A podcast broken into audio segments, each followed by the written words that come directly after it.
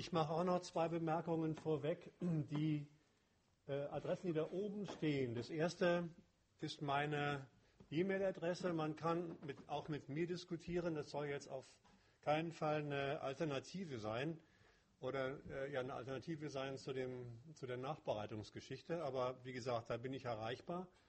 Dann die Homepage von mir, auf der kann man einige Sachen von mir noch lesen, runterladen und auch äh, ad libitum publizieren, weitergeben. Und die dritte Seite www.argodis.de, das ist eine Bremer Geschichte, die, die haben Freunde und ich zusammengestellt. Da sind eine Reihe von Vorträgen, inzwischen schon sehr, sehr viel zu verschiedenen politischen Themen ähm, drauf, die man downloaden kann. Äh, von mir welche, aber auch von sehr vielen Freunden und Gesinnungsgenossen von mir. Der da vorne liegende Vorbereitungstext ist nicht identisch mit meinem Vortrag, aber enthält eine ganze Reihe von Argumenten, die äh, ich auch für richtig halte.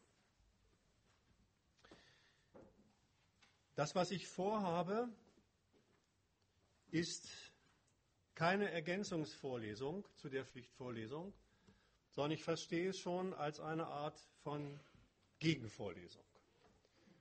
Möchte also etwas über Noten, ihre Zwecke erzählen, ähm, Argumente, von denen ich weiß, ich habe das ein bisschen verfolgen können, dass die so in der Vorlesung selbst gar nicht vorgekommen sind. Ich will mal anfangen mit einem historischen Fall. Vor ein paar Jahren ist, das ist auch durch die Presse gegangen, in Bayern eine Lehrerin mit dem Namen Sabine Czerny, ist dieser Lehrerin Folgendes passiert. Die hat es tatsächlich in ihrem Unterricht in der Primarstufe geschafft, dass 95 Prozent aller Schüler so gute Noten hatten, Einsen und Zweien, dass ihnen insgesamt die Empfehlung für die weiterbildenden Schulen ausgesprochen wurde. Was hält man davon? Klasse, müsste man sagen. Dann müsste eigentlich diese Schule in Bayern zur Pilgerstätte für alle Lehrer, die wissen wollen, wie man guten Unterricht macht, geworden sein. Diejenigen, die wissen, was passiert ist, die werden sich sicherlich gewundert haben. Es ist nämlich Folgendes passiert. Diese Lehrerin ist zitiert worden, erst zur Schulleitung und nachher zur Schulbehörde. Und ihr ist mitgeteilt worden, Frau Lehrerin, so geht's nicht. Sie haben das, was Sie machen müssen, in Ihrem Unterricht schlicht verfehlt. Originalzitat, Sie müssen alle Noten von 1 bis 6 in Ihrem Unterricht vergeben. Originalzitat. Sie müssen alle Noten von 1 bis 6 vergeben. Wenn Sie das nicht machen, verfehlen Sie Ihren Beruf. Die Frau Czerny hat sich dann dagegen zur Wehr gesetzt, erheblich, auch mit Rechtsanwalt, ist nicht durchgekommen. Ihr wurde empfohlen, den Beruf aufzukündigen, also sowas wie ein freiwilliges Berufsverbot an sich zu vollziehen. Hat sie natürlich nicht gemacht und daraufhin ist sie strafversetzt worden. Ähm, die Frau Czerny hat inzwischen ihre Erfahrungen in der Schule aufgeschrieben. Es ist ein ziemlich dickes Buch geworden, was wir in der Schule unseren Kindern antun. Das enthält durchaus eine ganze Reihe von sehr richtigen und wichtigen Beobachtungen. Ich habe dieses Buch auch rezensiert, das kann man auch in meiner Homepage nachlesen und in anderen Publikationen. Ich habe aber auch Einwände dagegen, die interessieren aber erstmal nicht. Ich will erstmal nur diesen Fall nehmen. Eine Lehrerin wird abgemahnt, schlussendlich strafversetzt, weil sie zu guten Unterricht gegeben hat. Was kann man daraus für Schlüsse ziehen? Was muss man daraus für Schlüsse ziehen? Vor allen Dingen, da das kein Einzelfall ist, ich also von meinen ehemaligen Studierenden ähnliche Fälle, nicht in der Härte, weil die meistens früher aufgegeben haben, kenne. Der erste Schluss, den ich daraus ziehe, aus diesem und ähnlichen Fällen heißt, das Lernen in der Schule offenbart nicht etwa schlussendlich, wenn Noten verteilt worden sind, individuelle oder soziale Unterschiede beim Lernen, sondern mit den Unterschieden, die Kinder mit sich bringen, die Schüler und Schülerinnen mit sich bringen, werden in der Schule abgestuft Unterschiede hergestellt, werden Schüler auf eine Hierarchie von Noten verteilt. Es wird die Sortierung nach guten, mittleren, schlechten Schülern also vollzogen. Es wird richtig als Zweck der Schule vollzogen. Warum? Warum hat diese Schulbehörde gesagt, es daran führt kein Weg vorbei? Sie müssen alle Noten von 1 bis 6 vergeben. Nochmal anders formuliert. Es gibt diese Unterschiede an Kindern in Sachen Lerntempo, in Sachen Vorwissen und so weiter. Die gibt es. Aber sie sind nicht der Grund dafür, warum die Kinder sortiert werden in gute, schlechte oder mittlere Schüler. Dies, diese Verteilung ist immer ein Produkt von Schule. Das stellt Schule an den Schülern her. Wie, werde ich im Verlaufe des Vortrags erklären.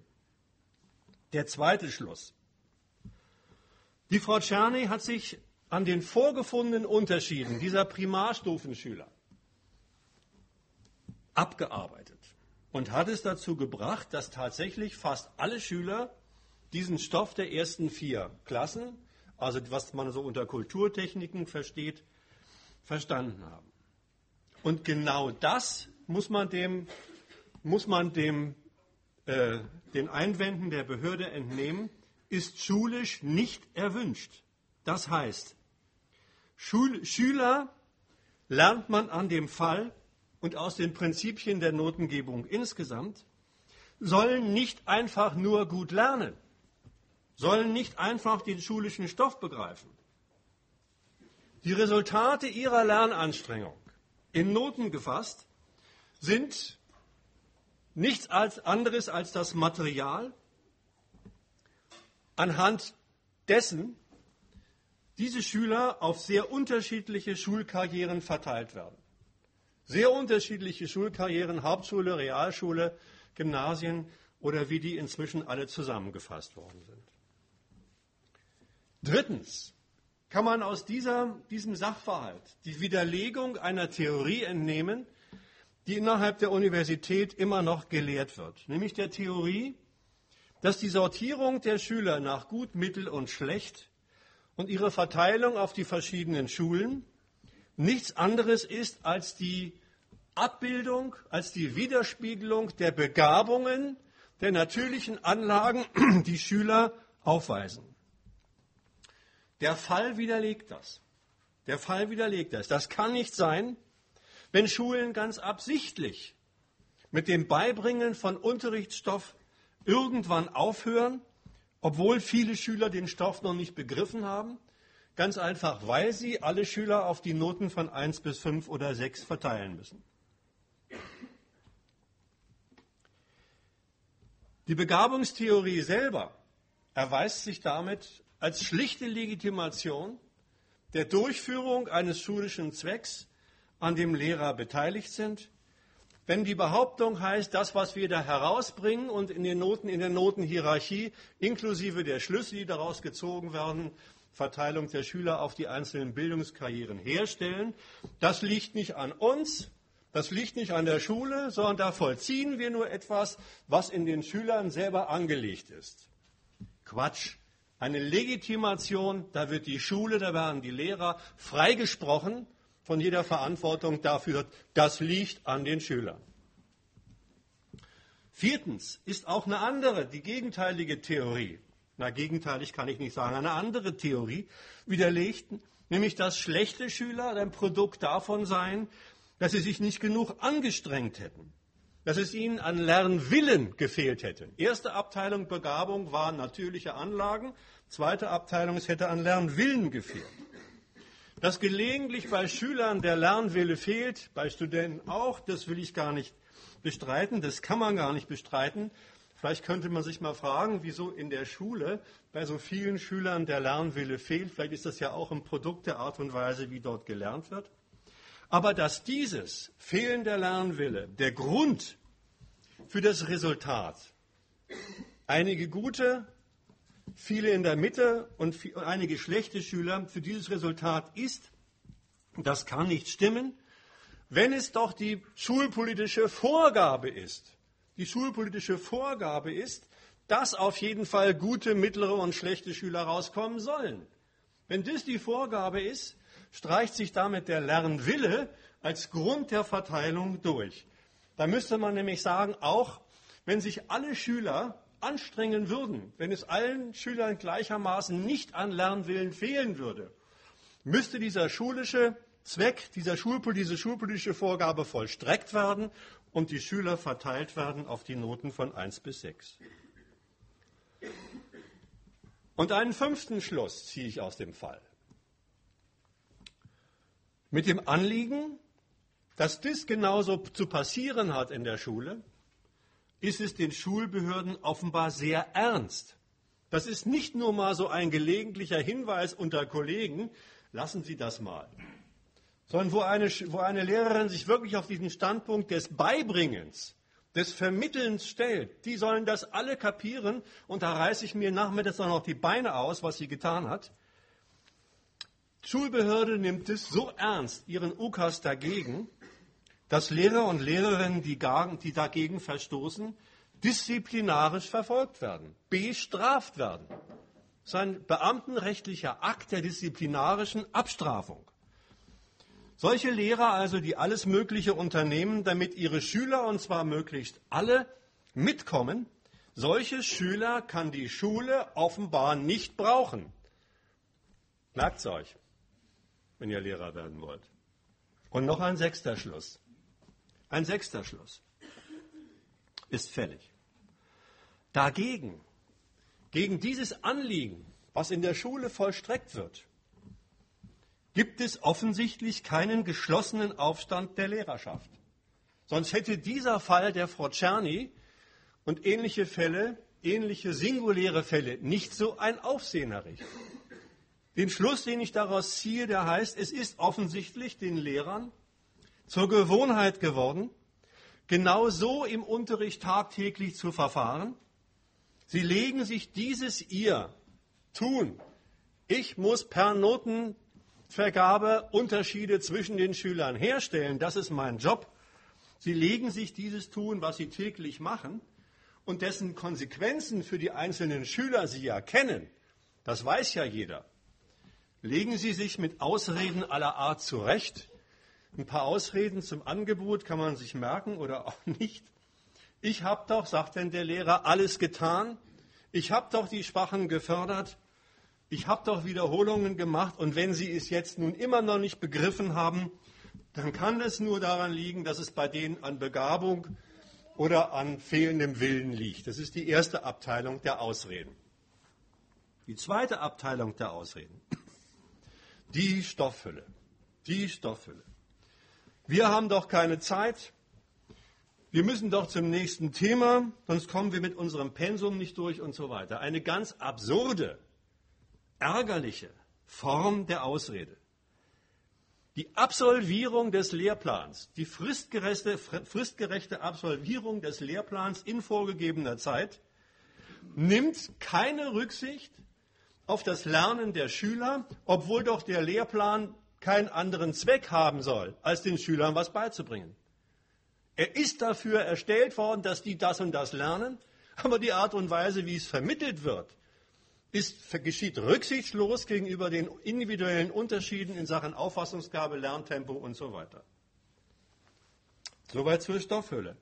Eine letzte Ausrede ja, wenn ihr hier in der Schule nicht mitkommt, dann müssen eure Eltern eben nachhelfen oder müssen Nachhilfe und Schülern anempfehlen. Die schulisch produzierten Defizite, die schulisch produzierten Wissenslücken und Lernmängel sollen außerschulisch durch private Initiativen der Familien oder von Nachhilfelehrern ausgeglichen werden, wenn denn am Ziel, der Junge, das Mädchen soll gute Noten haben, festgehalten werden soll. Eigentlich müsste man sagen, ein Armutszeugnis für die Schule. Und zugleich natürlich eine ärgerliche Rücksichtslosigkeit gegenüber der sozialen Lage der Eltern. Jedermann hier im Saal weiß, was Nachhilfeunterricht kostet und wer sie sich überhaupt nur leisten kann. Es wird also auf diese Art und Weise die Sortierung auch nochmal sozi sozial vollzogen. Und eine letzte Konsequenz. Eine letzte Konsequenz, die ich erstmal nur mehr als Frage stellen möchte. Wenn schulisches Lernen durch die Art und Weise, wie es benotet wird, diese Verteilung hervorbringt und regelmäßig hervorbringen soll, dann stellt sich schon die Frage, wie in der Schule eigentlich der Lernvorgang selbst abläuft. Es muss ja gelernt werden, selbst für Noten muss gelernt werden. Wie geschieht es, wenn für Noten gelernt wird? Wenn sich Schüler die Stoffmassen, die sich in den einzelnen Fächern stellen, reinziehen müssen. Wenn sie ihren Verstand auf Mathe und Physik, Deutsch und Englisch und so weiter konzentrieren müssen. Wie geschieht da die geistige Befassung mit dem Stoff? Wenn der Witz an der ganzen Sache für die meisten Schüler gar nicht ist, ich will begreifen, was in Natur und Welt los ist, sondern ich will darüber gute Noten kriegen. Ich fasse das mal in drei Fragen zusammen, mit denen ich mich jetzt im Folgenden ausführlicher beschäftigen werde. Die erste Frage ist, wie geht die Herstellung der Notenhierarchie? Wie geht das eigentlich? Was machen da Lehrer und was machen da Schüler? Zweite Frage, wie geht dabei das Lernen, was ich eben äh, als Frage entwickelt habe? Und die dritte Frage heißt, welches bildungspolitische Anliegen wird eigentlich mit dieser Vorgabe, so und so soll die Verteilung aussehen, verfolgt? Welche bildungspolitischen Ziele und Zwecke sollen eigentlich damit erreicht werden? Wenn davon kein Abstand genommen wird und wenn es nicht heißt, ist doch klasse, wenn alle Schüler ganz viel kapieren. Um diese Fragen geht es im Folgenden. Ich fange mal mit der ersten Frage, mit der, mit der zweiten, nee, mit der ersten Frage an. Lehrer stellen die Notenhierarchie her. Was passiert da eigentlich, wenn sie das machen? Ich will mal wieder zwei, mit zwei Beispielen anfangen aus dem prallen, realen Leben der Schule gegriffen. Das habe ich mir nicht ausgedacht. Da wird eine Klassenarbeit angekündigt, soll geschrieben werden am nächsten oder übernächsten Tag. Ein Schüler kommt an und sagt, Frau Lehrerin, ich kann die Arbeit nicht mitschreiben, ich habe den Stoff noch nicht begriffen. Eigentlich eine ganz vernünftige Angelegenheit. Was soll der Kerl sich da quälen, wenn er den Stoff nicht begriffen hat? Was sagt der Lehrer? Der Lehrer sagt, das geht natürlich nicht. Versuche es doch wenigstens, mit diesem pädagogischen Ton. Versuche es doch wenigstens. Etwas wird schon gehen. Wir werden ja sehen, was nachher rauskommt. Und da muss der Knabe mitmachen. Zweites Beispiel. Ein Schüler kommt nach der Rückgabe einer Mathearbeit, ich glaube Bruchrechnen war es an, beim Lehrer an und sagt, eine Woche später an und sagt, ich habe die Mathearbeit ja verhauen, das ist eine 5 geworden, aber ich habe jetzt zu Hause mit meinem Bruder, der kennt sich mit Bruchrechnen perfekt aus, nachgeholt, ich kann das Zeug jetzt, streichen Sie die 5. Einfach das rote Buch rausholen und die 5 von der letzten Arbeit streichen. Was sagt der Lehrer? Der sagt nicht, oh, das ist ja eine glänzende Idee.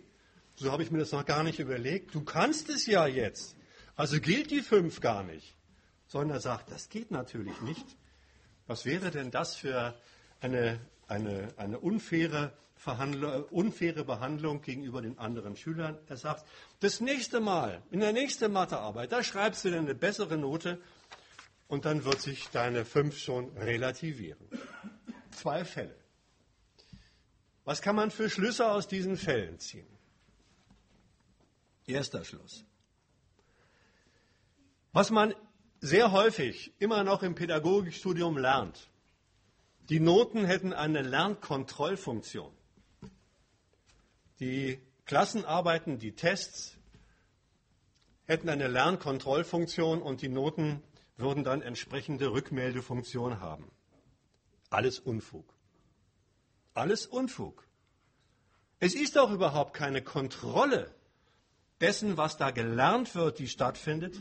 Es wird auch gar nicht kontrolliert, was kann der, was kann der nicht, was kann die, was kann die nicht, um dann als Resultat der Kontrolle festzustellen, hallo Lehrer, ich als Lehrer habe hier und da versagt, ich muss halt nachholen, damit die Schüler das begreifen. Das wäre der Witz von Kontrolle des Gelernten mit der sachlogisch vernünftigen Konsequenz, da müssen wir halt das, was sie noch nicht können, auf jeden Fall rekapitulieren, nochmal machen. Die Mängel werden nicht behoben nach der Arbeit. In ganz seltenen Fällen vielleicht. Sondern sie werden fixiert. Sie werden fixiert als fünf. Die steht denn da. Oder als zwei. Ist ja wurscht. Fall zwei war das.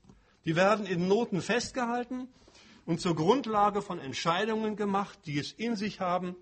Zur Grundlage von Entscheidungen, das sind dann die zusammengefassten Noten in Zeugnisse, die über Versetzung, über äh, Übergangsmöglichkeiten entscheiden und letztlich auch nicht nur über Bildungskarrieren, sondern das weiß jeder über Berufskarrieren und die sind immer irgendwie auch Lebenskarrieren.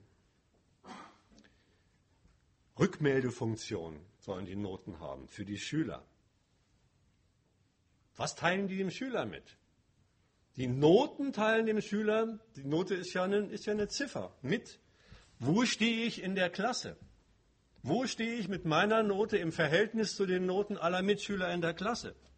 Da wird ihm nicht mitgeteilt, was kann ich, was kann ich nicht, wo muss ich noch was lernen, wo hat der Lehrer noch etwas mit mir zu tun. Das nicht, sondern nur, wo stehe ich in der Klasse im Verhältnis zu allen anderen. Da ist die Rückmeldung gleich die Gleichgültigkeit gegenüber dem Inhalt des Gelernten. Und nur die Stellung im Verhältnis zu Schülern zu allen anderen Schülern ist das Thema. Rückmeldefunktion für Lehrer soll das Ding auch haben, dieses Gerät. Was wird dem Lehrer gemeldet, wenn es um Noten geht? Und es geht ja um Noten. Dem Lehrer wird nur gemeldet, war die Klassenarbeit funktional angelegt. Funktional angelegt für den Zweck der Verteilung. Ich habe das hier nochmal, das kennen, kennen Sie alle, kennt ihr alle, für den Zweck der Verteilung der Kinder auf diese idealtypischerweise gaußsche, gaußsche äh, Normalverteilung. Die muss ich nicht weiter erläutern. Wenn das ungefähr rauskommt, die, der Buckel kann flacher oder steiler sein, ist jetzt wurscht, dann war die Klassenarbeit funktional. Wenn dagegen das rauskommt, das war Falscherni, dann war sie nicht funktional. Wo sind denn die, wo sind denn die Schüler mit 3, 4, 5 und 6? Genauso übrigens, wenn das rauskommt. Nur 4 und 5 und 6 war sie genauso wenig funktional. Nein, das muss rauskommen. So in etwa wenigstens. Wenn das rauskommt, heißt das pädagogische Urteil, das muss man sich mal festhalten, die Arbeit war zu leicht. Da ist nicht etwa festgehalten worden, die haben alles gekonnt. Ich habe Stoff ihnen beigebracht, ich habe Stoff abgefragt, den ich ihnen beigebracht habe, und hurra, die haben alles gekonnt. Nein, das Urteil heißt, die sind unterfordert, die Arbeit war zu leicht. Das zu hat keinen anderen Maßstab als, es müssen welche auf jeden Fall durchfallen. Es müssen Dreier, Vierer, Fünfer, Sechser rauskommen. Sonst war die Arbeit zu leicht. Und da spielt das Urteil, hurra, die haben es doch alle verstanden, Falscherni überhaupt keine Rolle. Umgekehrt, umgekehrt. Und wenn die Arbeit zu leicht war, wird sie genauso wenig gewertet, als wie wenn sie zu schwer war. Und dann muss der Lehrer, wenn die Arbeit zu leicht war, halt eben, das sind offizielle Vorgaben. Das ist schriftlich festzuhalten, kann man immer nachlesen. Dann muss der Lehrer in die nächste Klassenarbeit Aufgaben einbringen, die einen Stoff enthalten, der nicht vorgekommen ist. Wo also von vornherein von der Aufgabenstellung, nicht vom Begreifen im Lernprozess klar ist, das werden bloß die ganz, ganz Gewieften, wenn überhaupt, rauskriegen. Umgekehrt natürlich genauso. Das ist das Erste, was man festhalten muss. Das Zweite, was man festhalten muss. Es kommt also bei diesen Tests immer auf dreierlei an. Es kommt bei diesen Tests erstens darauf an, dass der Stoff, also die Aufgabenstellung für die Klassenarbeit, die Klausur, die Tests und so weiter, so gewählt wird, dass immer welche rausfallen. Vierer, Fünfer, Sechser. Das heißt, die Arbeit muss so angelegt sein, dass klar wird, als Resultat der Schule hat die Hälfte den Stoff wenig bis gar nicht begriffen. Das muss rauskommen. So muss der Stoff angelegt werden. Zweitens, zweiter Punkt, Zeitpunkt. Den Zeitpunkt bestimmt der Lehrer wenn er meint, das Pensum ist abgeschlossen, er hat es wenigstens für sich absolviert. und macht es gerade den Zeitpunkt, wählt er gerade nicht abhängig vom Lernstand derer, denen er was beigebracht hat. Siehe der Fall mit dem Schüler, der sagt, ich kann nicht mitschreiben, weil ich kann es noch nicht. Rücksichtslos gegenüber dem gegebenen vorhandenen Lernstand der Klasse wird der Zeitpunkt ab angesetzt. Und der dritte Punkt betrifft die Zeitdauer. Die Zeitdauer in der Klassenarbeit ist, na klar, das weiß man, für alle gleich. Für diejenigen, die, lang, die langsam lernen und langsam rekapitulieren, langsam den Stoff reproduzieren, genauso gleich wie für diejenigen, die schnell beim Lernen sind und schnell sind bei der Wiedergabe. Was übrigens heißt, dass hier in diesem ganzen Bereich nicht nur welche stecken, die den Stoff nicht verstanden haben, sondern durchaus welche stecken, die den Stoff begriffen haben, eben durch die Zeit, die vorgegebene Zeit, die für alle gleich war, Matheaufgaben, zehn Stück in anderthalb Stunden nicht ausgereicht hat, die waren halt zu gründlich oder waren halt ein bisschen langsamer und haben alles nochmal erstmal durchgeprüft. Schon haben sie die Hälfte nicht hingekriegt, obwohl sie den Stoff begriffen haben und landeten hier. Also auch darüber, was jetzt nun im Einzelnen begriffen worden ist, sagt die Kurve relativ wenig aus. Die, der Witz dieser, dieses dritten Punktes, gleiche Zeitdauer für alle, sowohl was das Lernen als auch die Wiedergabe des Gelernten in den Tests anbelangt, hat es in sich.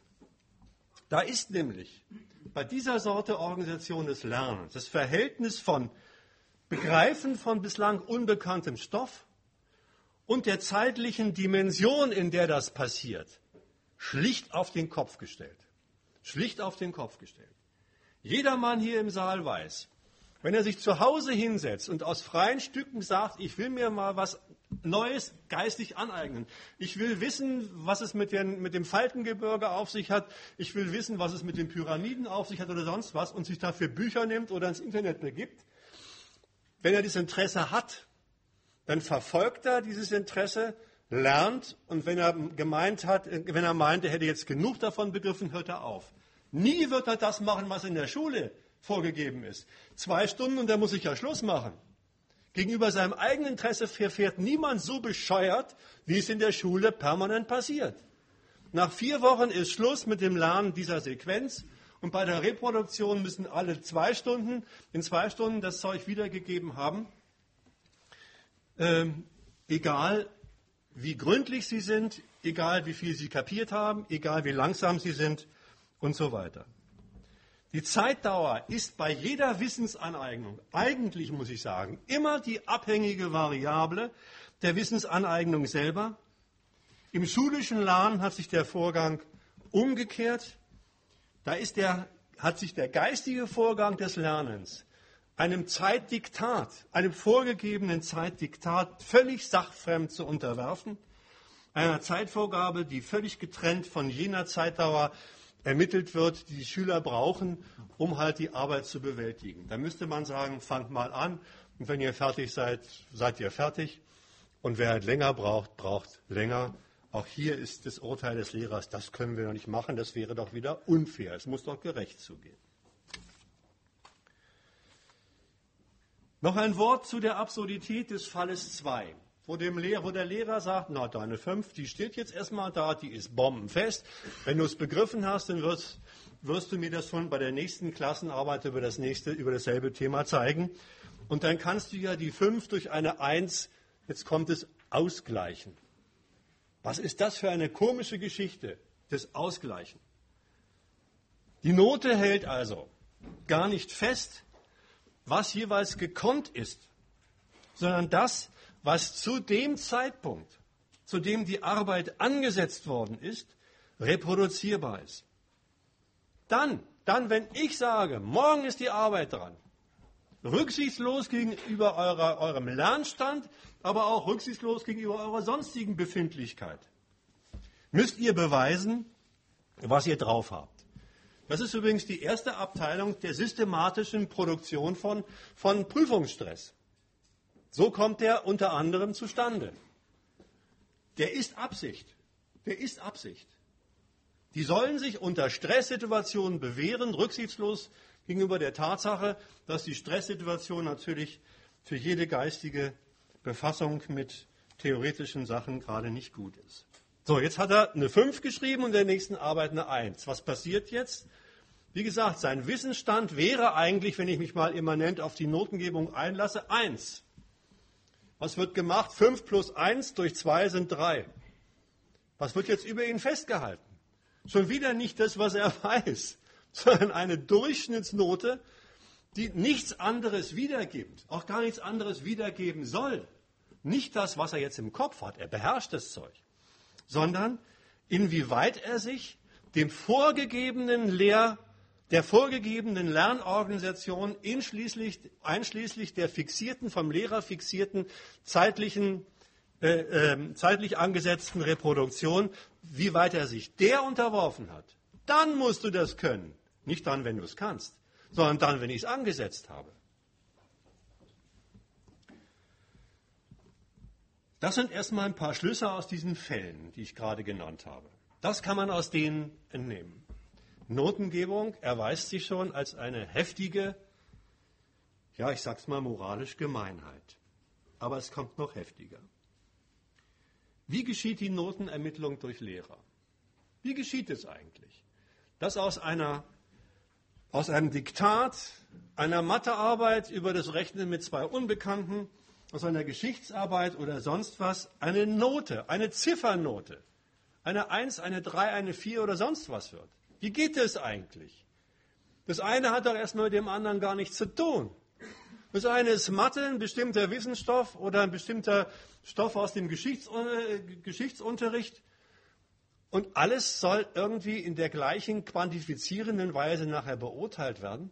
Ja, wie soll denn das bitte schön gehen? Es hat auch die Quantität erstmal mit der Qualität des Stoffes überhaupt nichts zu tun. Lässt sich auch nicht übersetzen von dem einen in das andere, aber wird gemacht. Wie geht das zu? Wie geht das zu? Was muss der Lehrer dafür komische, ist noch harmlos ausgedrückt, komische Sachen machen, um das hinzukriegen? Der erste Schritt, den der Lehrer da machen muss, der besteht darin, ja, in der Tat, der Lehrer kommt nicht drum herum, wenn er Noten vergeben will. Er muss sich erstmal das Diktat und die Mathearbeit oder was es ist genau sachlich angucken. Was für inhaltliche Fehler sind da eigentlich gemacht worden? Was ist daran richtig beantwortet worden? Was ist daran falsch beantwortet worden? Er muss sich also befassen mit der stofflichen Qualität, mit der sachlichen Qualität des Lernstoffs, der Gegenstand der Klassenarbeit war. Haben die das und das richtig geschrieben, mit einem S oder mit Doppel-S, groß und klein richtig, haben sie die Grundrechenarten richtig angewandt und so weiter und so fort. Das ist in der Tat die allererste Tätigkeit des Lehrers bei der Notenermittlung. Und das ist die, wenn ich das mal vom Standpunkt des reinen Lernens aus formuliere, einzig sachgemäße Abteilung aller Tätigkeiten, die jetzt bei der Notenermittlung anfallen. Das ist der erste und einzig sachgemäße Schritt. Alles andere ist zwar sachgemäß vom Zweck der Ermittlung von Noten, aber überhaupt nicht mehr sachgemäß vom Standpunkt Lernen beurteilen, was haben die Schüler begriffen, was haben sie nicht, nicht begriffen. Jetzt wird es heftig im zweiten Schritt. Der zweite Schritt ist nämlich schon die erste und zwar grundlegende Abstraktion, Absehung von der sachlichen Befassung mit dem Stoff selber und den Mängeln, die die Schüler daran bewiesen haben. Im zweiten Schritt interessiert den, muss den notenermittelnden Lehrer schon nicht mehr interessieren, wer was warum nicht begriffen hat, sondern er muss jetzt die angestrichenen Fehler, die immer sehr unterschiedliche Wissenslücken offenbaren, qualitativ sehr unterschiedliche Kenntnismängel offenbaren, quantitativ gleichsetzen und zusammenzählen. Ganze und halbe. Und dann steht da als erstes drunter zwölf Fehler. Zwölf Fehler. Was sagt denn zwölf Fehler über die bestimmten inhaltlichen Mängel aus, die ein Schüler da offenbart hat oder eben nicht offenbart hat? Das ist in diesem zweiten Schritt der Notenermittlung die notwendige Gleichgültigkeit gegenüber den sachlichen, den inhaltlichen Mängeln der jeweiligen Schüler. Da interessiert nur noch, wie viel Fehler hat er gemacht. Schon gar nicht mehr welche. und was man dagegen unternehmen kann. Der dritte Schritt. Wie werden jetzt aus diesen Fehlersummen eigentlich Ziffernnoten? Ein schlichtes Verfahren. Da gibt es verschiedene Verfahren. Ich will aber nur eins, an dem man das Prinzip klar machen kann, zeigen. Das einfachste und schlichteste Verfahren ist die Gesamtzahl aller Fehler aller Schüler werden, die, die Gesamtzahl aller Fehler aller Schüler wird ermittelt und durch die Schüleranzahl geteilt. Dann gibt es sowas wie einen Fehler, eine Fehlerdurchschnittszahl. Und die Fehlerdurchschnittszahl, die wird dann hier oben beantwortet, das ergibt dann die Note 3. Und alle diejenigen, die weniger Fehler haben, hier unten angesiedelt und alle anderen, die mehr Fehler haben, da oben. Es wird also der ersten Quantifizierung der puren Masse an Fehlern pro Klassenarbeit eine neue Quantifizierung verpasst, die aber was ganz anderes quantifiziert. Die zielt hier jetzt gar nicht mehr zusammen, sondern die zeichnet sich aus, gerade gegenüber der Gleichgültigkeit, gegenüber der individuellen Fehleranzahl. Weil von zwölf Fehlern auf die Note 3 zu kommen, ist für sich ein völliger Unfug. Das geht gar nicht. Ob zwölf Fehler eine 3, eine 2 oder eine 6 sind, lässt sich den zwölf Fehlern gar nicht, an, nicht, gar nicht äh, ansehen. Dafür müssen schon die Leistungen aller Schüler ins Verhältnis zur Leistung aller anderen gesetzt werden. Das ist die neue Qualität dieser Sorte Quantifizierung der Übersetzung der Fehlersumme in eine Note. Die individuelle Note ergibt sich also gar nicht aus der individuellen Leistung, selbst in ihrer quantifizierten Weise, zwölf Fehler gar nicht, sondern die individuelle Note ergibt sich nur aus dem Verhältnis der Leistung des einen Schülers zu den Fehlern aller anderen Schüler. Die Note ist also immer eine relative Note, nie eine, die die individuelle Leistung misst. Das ist ausgesprochen bedeutsam, denn das führt zum Beispiel dazu, dass eine und dieselbe Lernleistung, eine und dieselbe Lernleistung, was ein Schüler im Kopf hat in einem bestimmten Fach, je nach Zusammensetzung der Klasse eine gute oder eine schlechte Note nach sich ziehen kann. Mir ist es passiert im Abitur, das ist schon gar nicht mehr wahr, nein, nicht im drei Jahre vorm Abitur, schon gar nicht mehr wahr. Da wurde die Klasse, in der ich war, geteilt. Wir waren irgendwie 35 und es waren zu viel und es wurde genau an der Mitte der Note Mathematik 3 geteilt. Ich war vorher immer 4 minus bis 5 in Mathe und gehörte jetzt der Klasse an, wo die mathematisch Dreier bis, bis Sechser zusammen waren. Was war ich auf einmal? Ein guter Mathe-Schüler. Erst hieß ich, ich sei mathematisch völlig unbegabt. Auf einmal hat sich die Begabung bei mir wieder eingestellt. Merkwürdig, merkwürdig. Die Schüler werden also durch dieses Verfahren der Notengebung, ob sie wollen oder nicht, ob sie es begriffen haben oder nicht, in ein Verhältnis zueinander gesetzt. Und dieses Verhältnis ist nichts anderes als ein Verhältnis, in dem sie darum streiten müssen, wer von uns ist besser und wer ist schlechter. Das Lernen ist als Konkurrenz organisiert. Ob sie es begriffen haben oder nicht, ob sie es wollen oder nicht, durch die Art und Weise, wie die Noten über ihre Leistung verhängt werden, sind sie in ein Konkurrenzverhältnis gesetzt worden. Ihre individuelle Lernanstrengung gilt immer nur im Verhältnis zu den Lernanstrengungen aller anderen Schüler und das Interesse, eine gute Note zu bekommen, heißt dann eben auch nicht, ich muss ordentlich lernen, sondern ich muss besser sein als die Mitschüler. Aber wie lernt man, um besser zu sein als die Mitschüler? Wenn das, was die Mitschüler drauf haben, sich doch erst im Nachhinein erweist. Das heißt, das ist das den, das den Schülern aufgenötigte Verhältnis. Ihr müsst, wenn ihr gute Noten haben wollt, nicht einfach nur lernen, sondern als konkurrenzorganisiertes Lernen heißt besser sein als die anderen. Mit dem eigenen Lernerfolg dafür sorgen, dass man in dieser Hälfte landet und das heißt zugleich dafür zu sorgen, dass andere in der Hälfte landen. Ich muss also mit meiner Lernanstrengung, ob ich das will oder nicht, immer einen Beitrag leisten, wenn ich Sieger sein will, Schulsieger sein will, dass andere zu Schulverlierern gehören. Das heißt es, es kommt nicht aufs Lernen als Begreifen an, sondern auf das Lernen als besser sein als andere.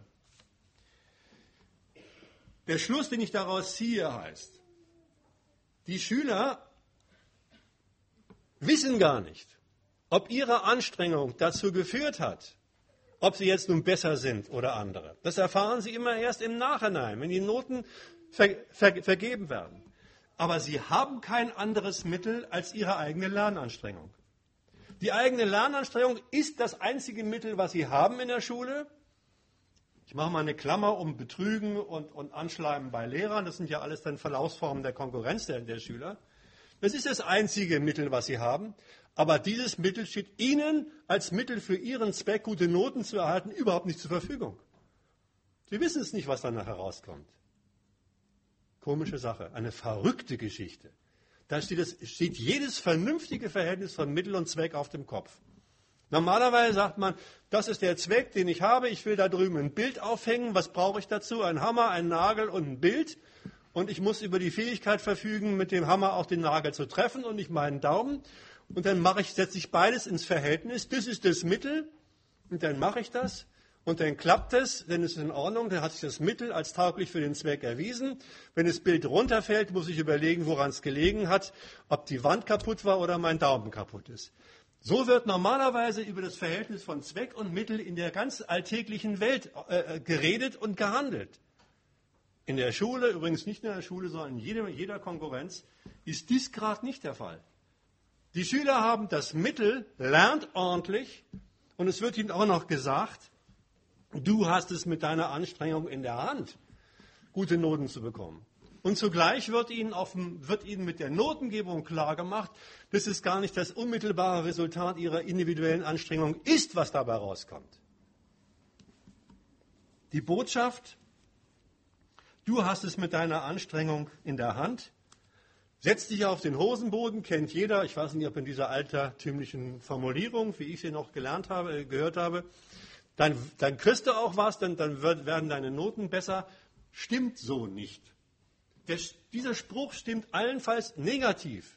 Na klar, wenn man sich jeder Anstrengung verweigert, dann ist die schlechte Note mit ziemlicher Sicherheit das Resultat. Aber diesen Zusammenhang umzudrehen und zu sagen, Daran sieht man doch, wenn du ordentlich lernst, kriegst du eine gute Note. Stimmt eben nicht, weil die Note das Resultat nicht der Beurteilung der individuellen Leistung ist, sondern immer nur der Relation der individuellen Leistung im Verhältnis zur Gesamtleistung der Klasse, des Jahrgangs oder irgendeiner anderen vorgegebenen Gesamtheit.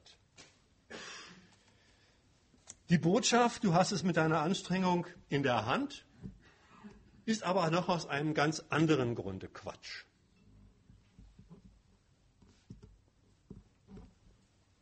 Und der ist hier versteckt. Wenn nämlich von vornherein klar ist, sowas soll rauskommen, diese Verteilung soll rauskommen, dann ist auch klar, dass rücksichtslos gegenüber den einzelnen Anstrengungen der einzelnen Lehrer ein Großteil zu den Schulverlierern zählen muss. Und Sie wissen, Sie wissen, dass es sich in den letzten 30 Jahren innerhalb des hiesigen Schulwesens immer so um die Proportion 30 Prozent Schulsieger, 70 Prozent Schulverlierer, mal waren es 35 Prozent, 65 und so weiter, gehandelt hat. Das ist offensichtlich eine plus-minus bildungspolitisch ermittelte Vorgabe für den schulischen Unterricht. So ungefähr soll es rauskommen. 30 Prozent Abiturienten inklusive der Studierenden. Was sich heute an Reformen daran geändert hat, könnte man getrennt nochmal überlegen. Und der Rest kommt dann eben auf die Hauptschule, auf die Realschule, auf die Oberschule, Sekundarschule oder wie die inzwischen alle heißen. Dies ist eine bildungspolitische Vorgabe.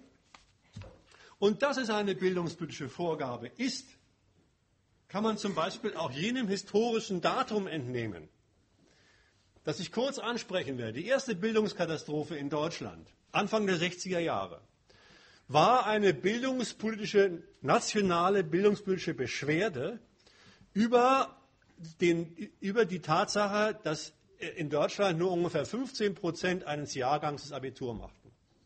Da haben so wichtige Bildungspolitiker wie Picht und Dahrendorf und andere gesagt, wenn das so weitergeht und wir nur so wenig Abiturienten haben, dann wird Deutschland in Europa total abgehängt werden. Wir brauchen eine größere geistige Elite, gerade auch in Naturwissenschaften, um als Standort im Verhältnis zu den anderen nationalen Konkurrenznationen mithalten zu können. Übrigens da schon. Bildungspolitik abgeleitet aus dem Verhältnis des nationalen Standorts im Vergleich zu den anderen Standorten. Wie es übrigens bei der Bachelor- und, und Masterreform nicht anders ist. Und was haben sie gemacht? Sie haben gesagt, das müssen wir hinkriegen. Und schon wurden die Übergangsquoten von den Primarstufen oder Volksschulen, wie sie damals hießen, zum Gymnasium geändert. Dann konnte man eben nicht nur mit der Note 1,8 aufs Gymnasium, sondern mit der Note 2,5.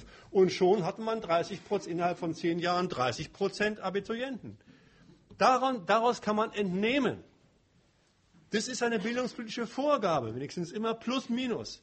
Da hat die Bildungspolitik überlegt, wie viel brauchen wir von denen? Wie viel brauchen wir für die nationale Nachfrage nach gebildeten und weniger ausgebildeten und gar nicht ausgebildeten Arbeitskräften? Und danach wird dann entschieden, und das macht dann in der Schulwirklichkeit sowas aus. Ein ganz entscheidendes Resultat jeder Leistungskonkurrenz der Schüler liegt also als bildungspolitische Entscheidung längst vor jeder individuellen Schüleranstrengung fest. Der Übergang von, der Volk, von den Volksschulen, von den Primarstufen in, den höheren, in die höheren Schulen mit abschließendem Studium ist hierzulande per Beschluss immer nur für eine Minderheit vorgesehen. Die kann mal 15 Prozent sein, die kann mal 20, mal 30 Prozent sein. Was die Schüler an Lernleistungen erbringen, nochmal derselbe Schluss, ist also nicht dazu angetan, sich mit Lerninhalten vertraut zu machen, der Lerninhalt ist immer zugleich das Material der Verteilung der Schulklasse auf diese proportional ziemlich vorgegebene äh, Verteilung, äh, wie sie in der Notenhierarchie ausgedrückt wird. Es wird also vermittels der Lernkonkurrenz, vermittels der Lernkonkurrenz dafür gesorgt, dass eine Mehrheit, dass eine Mehrheit per schulischem Lehrvorgang, per schulischem Lernvorgang, per schulischem Lernvorgang von jener Sorte Bildung ausgeschlossen wird, über die sich die gesellschaftliche Elite, also der Zugang zu den besseren Berufen hierzulande rekrutiert.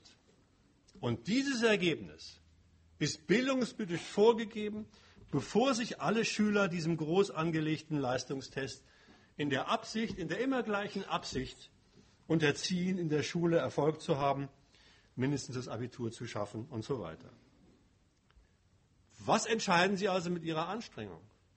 Mit Ihrer Lernanstrengung in der Schule entscheiden Sie folglich allein, wer zu den Siegern und wer zu den Verlierern in der Schulkonkurrenz gehört. Dass immer nur eine Minorität das Abitur schafft, das ist bildungspolitisch beschlossen. Offen ist allein, wer zu dieser Minorität gehört. Und das haben die Schüler untereinander im Leistungsvergleich in dieser als Konkurrenz organisierten Lehrver Lernveranstaltung auszutragen.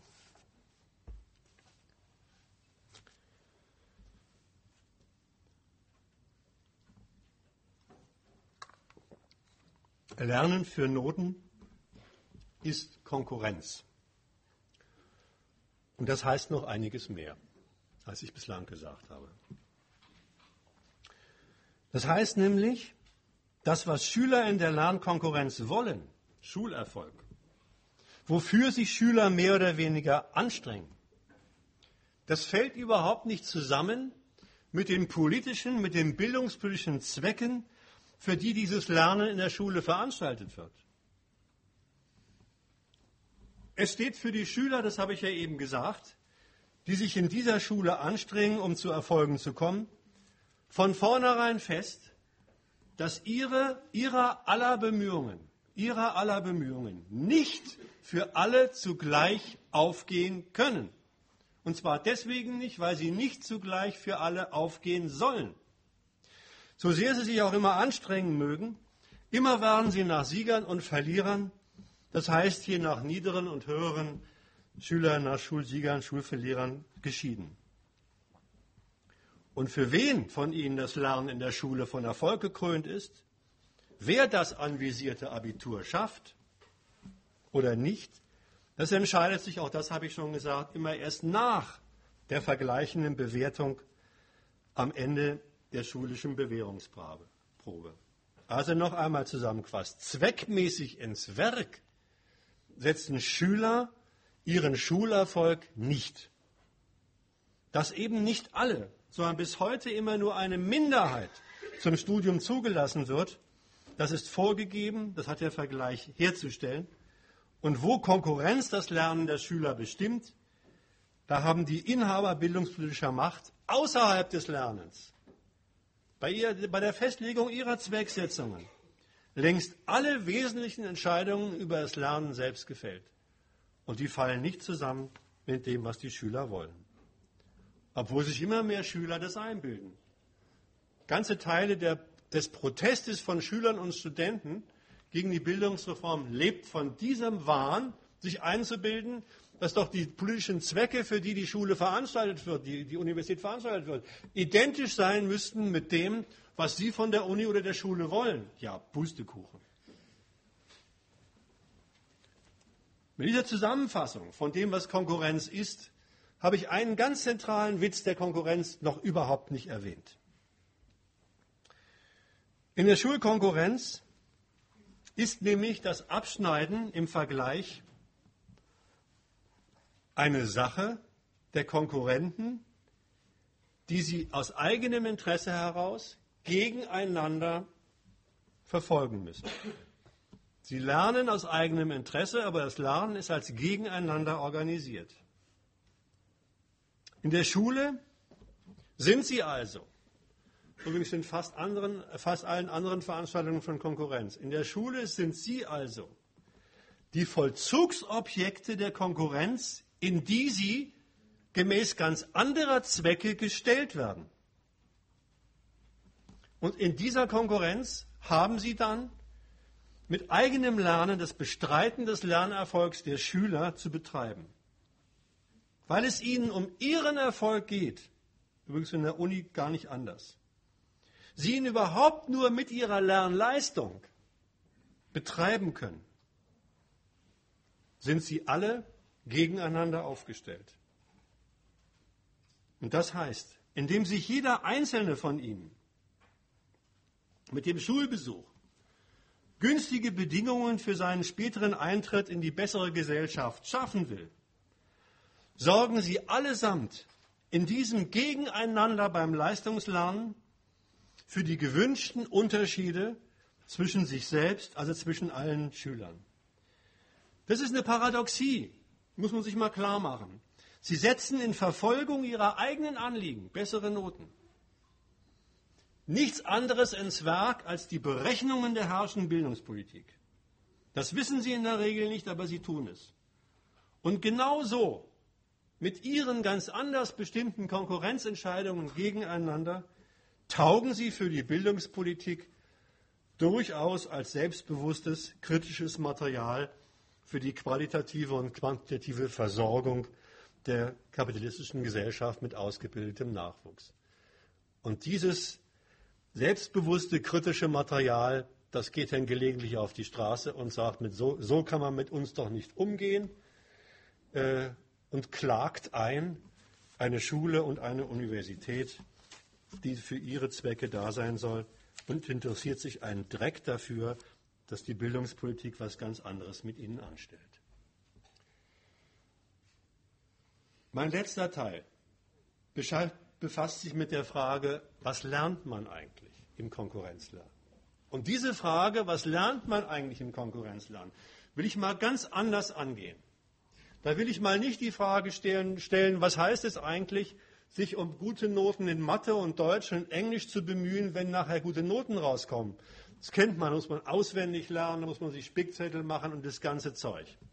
Ich will diese Frage mal ganz anders angehen. Ich will sie mal mit der Behauptung angehen, dass die Art und Weise, wie das Lernen in der Schule organisiert ist, nämlich als Leistungslernkonkurrenz, dass man da ganz viel beilernt.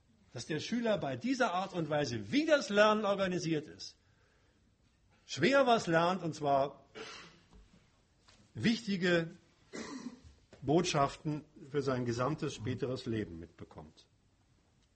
Erstens, was lernt er? Er lernt mit der praktischen Eingewöhnung in diese Lernkonkurrenz, dass Konkurrenz überhaupt die entscheidende Art und Weise sei, sich um irgendein eigenes Ziel zielstrebig zu kümmern. Sowohl das Lernen, also sich geistig irgendwas zu eigen zu machen, als auch später irgendwas im Beruf oder auf dem Arbeitsmarkt zu erreichen, erfährt er, ist nur dann von Bedeutung, wenn man sich dabei gegen andere durchsetzt, um alles Mögliche zu konkurrieren, wenn man ein Interesse verfolgt. Zunächst innerhalb der Schule, später auch außerhalb der Schule, wird zur Selbstverständlichkeit, wird zur herrschenden Sitte, die sich als Gewohnheit in der Schule herausbildet und befestigt, und daraus wird eine Lehre fürs Leben im Kapitalismus. Der Schüler lernt also, die Identifikation zu vollziehen, dass Anstrengung dasselbe ist wie Konkurrenz. Dass es Anstrengung in den lebenswichtigen Bereichen dieser Gesellschaft überhaupt nur als Konkurrenz gibt. Dabei ist es sachlich überhaupt nicht dasselbe. Es ist nicht dasselbe, sich wegen der Verfolgung irgendeines Anliegens abzumühen, wie das, was in der Konkurrenz verlangt wird, nämlich dabei besser zu sein als andere, beziehungsweise das Ziel statt der anderen zu erreichen. Sowas ist überhaupt nur dort der Fall, wo sich das Interesse anderer, in dem Fall der Mitschüler, auf das gleiche Ziel, gute Noten richtet, aber zugleich von oben festgelegt ist, dass die erstrebenswerte Sache nicht für alle gleichermaßen zugänglich sein soll. Nur dann gibt es dieses, diese verrückte Identifikation von Anstrengung mit Konkurrenz gegen andere. Anstrengung als Ausschluss von anderen. Die Absurdität besteht, ich sage es nochmal so, darin, da wollen die Schüler alle dasselbe und dürfen es, obwohl sie dasselbe wollen, nicht zugleich alle erreichen. Und kommen übrigens auch nicht auf die Idee zu sagen, was ist denn da los? Wir wollen doch dasselbe. Wieso hetzt man uns jetzt gegeneinander? Wieso müssen wir uns mit, ihrer, mit unserer Lernanstrengung so anstrengen, dass welche rausfallen, wo wir doch alle dasselbe wollen? Das ist die Absurdität der Konkurrenz, übrigens nicht nur in der Schule, sondern in anderen Bereichen.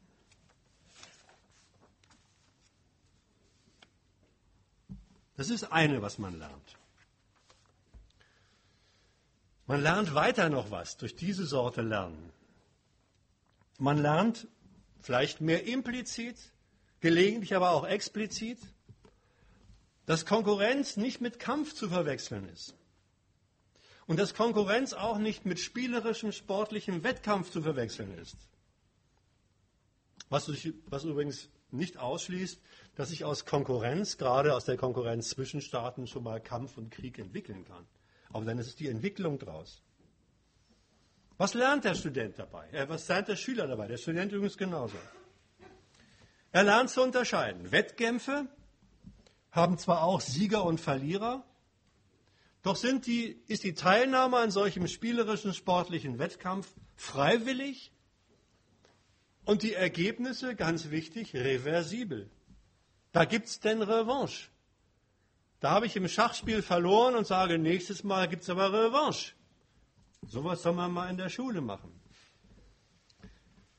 Kämpfe, Kriege, haben zwar auch Sieger und Verlierer, aber das ist kein Kräftemessen, sondern das ist Kräfte zerstören. Das ist was ganz anderes als Kräfte messen. Kräfte zerstören ist Krieg. Und zwar einmal so viel zu zerstören, dass der Souverän sagt, jetzt habe ich keine Kräfte mehr, jetzt muss ich aufgeben. Lernkonkurrenz ist so gesehen einerseits eine friedliche Angelegenheit, die aber zugleich erstens nicht freiwillig ist und zugleich irreversible Resultate hervorbringt. Eine friedliche Sache, die aber ihre Härte darin hat, dass sie nicht freiwillig ist und deren Resultate nicht umkehrbar sind. Da kann nicht der Hauptschüler sagen, so, ich bin jetzt zehnte Klasse, mein Leben ist verfuscht, nochmal alles auf los, ich fange nochmal neu an. Ist nicht. Das gilt dann. Und das passt erstmal so nicht ohne weiteres zusammen. Da soll man sich in der Lernkonkurrenz ganz friedlich auf sein Zeug konzentrieren, auf seine Aufgaben konzentrieren und nachher sagt der Lehrer, was rausgekommen ist und ob ich jetzt zu den Schlechten oder zu den Guten gehöre. Das hat dann lebensbestimmende Ergebnisse. Ohne dass ich jetzt sagen kann, alles nur mal von vorne und auch nicht sagen kann, jetzt haue ich den Lehrer zusammen. Geht ja auch nicht. Weil es auf die friedliche Abwicklung des Lernens als Konkurrenz, die verpflichtend ist und irreversible Resultate hervorbringt, passiert in der Schule immer noch was anderes. Passiert in der Schule immer noch, dass das Lernen für die Konkurrenz verbunden ist mit dem Lernen von Verhaltensweisen, die erstmal das glatte Gegenteil von Konkurrenz sind. Das weiß jeder. Da hat man eine Klassengemeinschaft zu bilden. Da hat man sich als Gemeinschaft zu organisieren. Da hat man als Gemeinschaft einen Sprecher dieser Gemeinschaft zu wählen. Da hat man soziale Kompetenz zu entfalten. Da hat man, darf man als Sieger nicht hämisch über die anderen herziehen, oder umgekehrt als Verlierer nicht seinem neidfreien, manchmal vielleicht sogar Ruhm, äh, äh, Ausdruck verleihen. Da hat man freundlich zu sein und hilfsbereit, es wird alles vom Lehrer eingeklagt. Da hat man tolerant zu sein und sich wechselseitig als Konkurrenzsubjekt zu respektieren. Lauter Tugenden werden also in der Schule zugleich gepflegt und übrigens heutzutage paradoxerweise auch noch in, Kompetenz, in, in, in Kopfnoten, soziale Kompetenz benotet. Da wird es denn ganz absurd. Ja, warum wohl? Warum gibt es diese Pflege der zur Konkurrenz im Widerspruch stehenden Konkurrenzideale, nämlich mal? Konkurrenz heißt gegeneinander und zugleich soll die Gemeinschaftlichkeit, das Helfen, die Toleranz und so weiter betont werden. Ja, warum wohl? Die Schulkonkurrenz soll eben gerade wegen der lebensentscheidenden Konsequenzen als nichts anderes denn als diese Konkurrenz in der Form des friedlichen Leistungsvergleichs nur mit diesen Mitteln ablaufen. Konkurrenz soll nicht in unschöne Formen ausarten. Weder in unschöne Formen zwischen den Schülern noch in unschöne Formen zwischen Schülern und Lehrern. Deswegen findet diese Sorte Erziehung heutzutage schon von der ersten Klasse statt.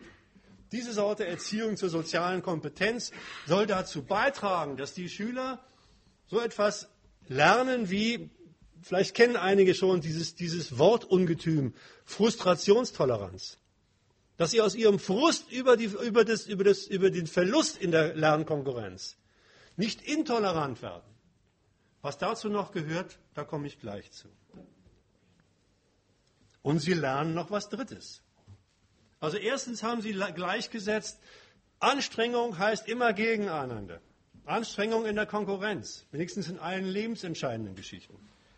Zweitens haben sie jetzt gelernt, zum, zur Konkurrenz gehört immer das sich vertragen. Das Gegeneinander hat zugleich immer das glatte Gegenteil zum Inhalt ihres Verhaltens einzuschließen. Und sie lernen noch was Drittes. Sie lernen nämlich die einzig erlaubten Beurteilungsmaßstäbe der Konkurrenzresultate kennen. Und die einzig erlaubten Beurteilungsmaßstabe von Konkurrenzresultaten kennen Sie alle, kennt ihr alle. Was sagt denn ein Schüler, der sich bei der Konkurrenz, der sich in der Konkurrenz bei den Noten betrogen wähnt, wähnt weil er feststellt, dass der Mitschüler mit der gleichen Fehleranzahl eine bessere Note gekriegt hat. Na klar, der soll nicht über den Mitschüler herfallen, der soll auch nicht über den Lehrer herfallen. Dafür hat man ihm eine Moral beigebracht. Er soll sagen, das ist aber ungerecht. So lernt der Mensch die Bedeutung dieser zentralen gesellschaftlichen Moral der Gerechtigkeit. Wer heutzutage ein Buch aufschlägt über Werte der Gesellschaft, findet ganz oben immer als wichtigstes Gerechtigkeit. Wird sich gleich zeigen, was davon zu halten ist. Beurteilungsmaßstab von dem, was man in der Schule hat, heißt also nicht, was nützt es mir? Was habe ich denn davon? Ist das korrekt, was ich da gelernt habe? Was muss ich denn da für einen Mist lernen? Das passt doch alles hinten und vorn nicht zusammen. Und wieso nimmt er sich nicht mehr Zeit? Der Beurteilungsmaßstab heißt also nicht Nutzen, nützt es mir, sondern der Beurteilungsmaßstab heißt, ist das Ergebnis der Beurteilung meiner Leistung in der Note gerecht? Dieser Beurteilungsmaßstab Gerechtigkeit wird allseits sehr geschätzt. Er hat dieses, dieses, dieses, dieses Lob nicht verdient. Der Mensch lernt nämlich dabei nichts anderes mit, dieser, mit der Anwendung dieser Moral der Gerechtigkeit, als seine eigenen Erfolge und Misserfolge im Verhältnis zu seiner Anstrengung, zu seiner Anstrengung richtig einzuordnen. Er will eine Auskunft darüber erhalten, ob denn der in der Note festgehaltene Ertrag seiner Anstrengung zu dieser Anstrengung in einem irgendwie angemessenen Verhältnis steht. Und dazu bedarf es immer des Abgleichs mit demselben Verhältnis bei den Konkurrenten. Für sich selbst kriegt er nie raus, ob denn fünf Fehler äh, die Note 3 gerecht rechtfertigen oder ob sie sie nicht rechtfertigen. Dazu braucht es immer den Vergleich. Ja, und dann geht es halt zu, wie ich eben gesagt habe. Ist auch wirklich überall, bei allen Schülern mit der gleichen Elle gemessen worden? Heißt die alles entscheidende Fragestellung der Konkurrierenden. Und diese Fragestellung hat es insofern in sich, ich halte sie für verkehrt, weil sie nämlich die Zustimmung enthält. Gleiche Elle heißt die Frage. Und die hält die Zustimmung zu allen entscheidenden Abteilungen der Konkurrenz. Diese Zustimmung zur Elle zeugt von der Zustimmung der Konkurrenz selbst zeugt von der Zustimmung der Zwecke der Konkurrenz, zeugt von der Zustimmung, dass im Prinzip diese Resultate rauskommen müssen und macht nur einen einzigen Einwand. Bei all dem, was da passiert, bin ich eigentlich mit meiner Leistung im Verhältnis zur Beurteilung der Leistung aller anderen gerecht beurteilt worden. Wie gesagt, ob die gelernte Sache richtig ist, so eine Lernkontrolle überhaupt vernünftig ist, ob es vernünftig ist, was dann dabei rauskommt mit der Notengebung, das ist bei dieser Frage ist mit der gleichen Elle gemessen, also bei der Gerechtigkeitsfrage, schlichtweg plattgewalzt. Die Gerechtigkeitsmoral walzt alle entscheidenden Fragen. Was nützt es eigentlich? Was kommt raus? Was sind die Zwecke? Platt. Das Resultat, naja, wenn er feststellt, das ist überall mit gerechten Dingen, mit rechten Dingen zugegangen, die gleiche Fehleranzahl hat sich in gleichen Noten ausgedrückt, dann ist das Verhältnis schon einigermaßen in Ordnung, wenn man nur diesen Maßstab anlegt. Dann bekommt die Zuordnung das Prädikat gerecht und dann kann man sich nicht mehr beschweren, weil man sich ja von vornherein aller anderen Beschwerdetitel begeben hat. Nur gerecht, das ist die einzige Frage. Die Frage der Gerechtigkeit ist also immer die Abstraktion vom eigenen Interesse vom eigenen Nutzen. Sagt immer nur im Verhältnis zu den anderen. Ich mache es nur mal an dem Beispiel. Es wird also auf das Heft des Nachbarn geschaut, wenn die Arbeit zurückgegeben wird. Und wer in ihm summiert sich die gleiche Fehlerzahl etwa zu einer besseren Note. Dann ist der Tatbestand der Ungerechtigkeit mit Händen zu greifen und Sie oder ihr kennt alle die Situation in der Schule, wo dann der Finger hochgeht. Herr Lehrer, das ist aber völlig ungerecht, der hat doch und so weiter. Es braucht also in der Schule als Titel für die eigene Beschwerde, der will eine bessere Note haben, das will er. Diese Moral der Gerechtigkeit. Der kann nicht einfach hingehen und sagen, hallo Herr Lehrer, geben Sie mir eine bessere Note, weil ohne, ohne, mit der schlechten Note versauen Sie mir den Abischnitt oder irgendwas. Die der einzig erlaubte Beschwerdetitel heißt, ist denn das eigentlich auch gerecht angewandt worden? Und das erfüllt irgendwie immer auch den Tatbestand der Heuchelei. Der Heuchelei. Ich behaupte, niemand nimmt die Gerechtigkeitsmoral ernst. Sagt, es muss gerecht auf der Welt zugehen. Der schönste, der schönste Beleg ist, wenn man das Verhältnis umdreht. Da entdeckt ein Schüler bei sich, er hat mit einer gleichen Fehlerzahl wie der Nachbarn eine bessere Note gekriegt. Steht der jetzt auch auf und sagt, das ist aber ungerecht, Herr Lehrer? In den allerseltensten Fällen, der würde ja ein Däubel tun, der müsste ja glatt damit rechnen, dass seine Note dann verschlechtert wird. Das macht er nicht. Das ist ein schönes Beispiel. Da kann man noch andere Beispiele nehmen. Schönes Beispiel dafür, wie Gerechtigkeit für sich gar nicht als ernste, Verhaltensma äh, als, als ernste Verhaltensmaßnahme genommen wird sondern als Bezugnahme auf eine Moral und dies auch nur instrumentell fürs eigene Interesse.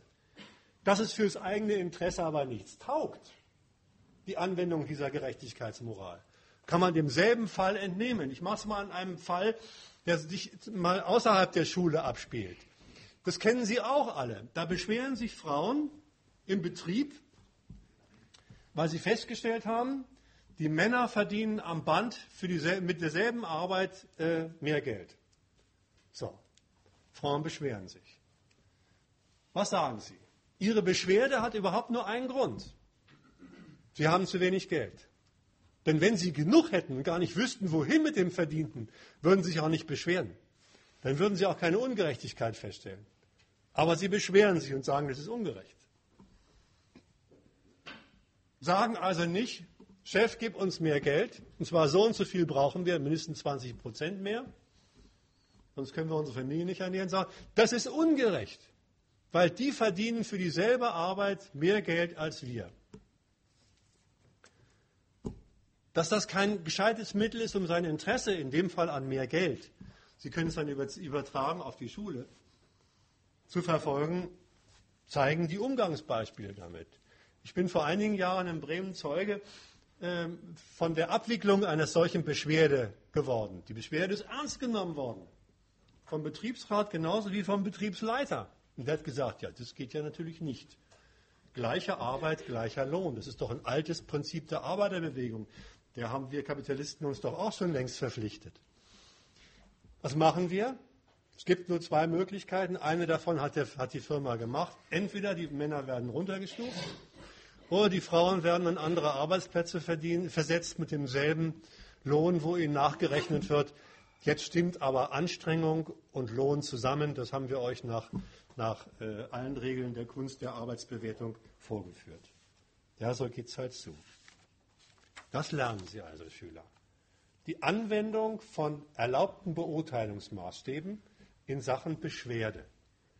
Und da ist Gerechtigkeit immer noch der allererste und wichtigste und der taugt nichts. Und sie lernen viertens was. Sie lernen nämlich in dieser Sorte Organisation des Lernens als Lernkonkurrenz. Umgang mit ihrem Misserfolg. Das ist ganz wichtig, weil die Konkurrenz soll ja, wie ich gesagt habe, friedlich abgewickelt werden. Es soll ja nichts anderes zählen als der Vergleich der Lernresultate. Nicht die Fäuste, nicht das Geld soll zählen, nicht die schönen Augen und nicht die Ausschnitte der, der, der, der Schülerinnen sollen zählen, sondern es soll bloß die Lernleistung zählen. Wenn der gewünschte Erfolg beim Schüler ausbleibt, dann liefern übrigens diese theoretischen Bestimmungen der Konkurrenz, diese, diese Ideologien, Ideologien muss ich sagen, nicht die theoretischen Bestimmungen, die Ideologien über die Konkurrenz, wenn ihr euch ordentlich anstrengt, kommt ihr zu was. Zugleich das Material mit Misserfolg fertig zu werden. Wenn man sich beschwert, wenn man sauer ist, wenn man Frust schiebt über die eigenen Misserfolge, dann heißt es von Seiten der Eltern oder auch von Seiten der Lehrer erstmal, hast dich nicht genug angestrengt. Du musst einfach mehr tun. Du musst den Nachmittag nicht immer ständig an der Playstation sitzen, sondern du musst halt in die Schulbücher gucken. Und so weiter und so fort. Das heißt, die falsche, das falsche Urteil über den Erfolg in der Lernkonkurrenz wird jetzt in Anwendung gebracht bei der Bestimmung der Misserfolge und der Art und Weise, wie man mit Misserfolgen fertig werden soll. Das geht bitteschön auf deine eigene Kappe. Du hast dich nicht genug angestrengt.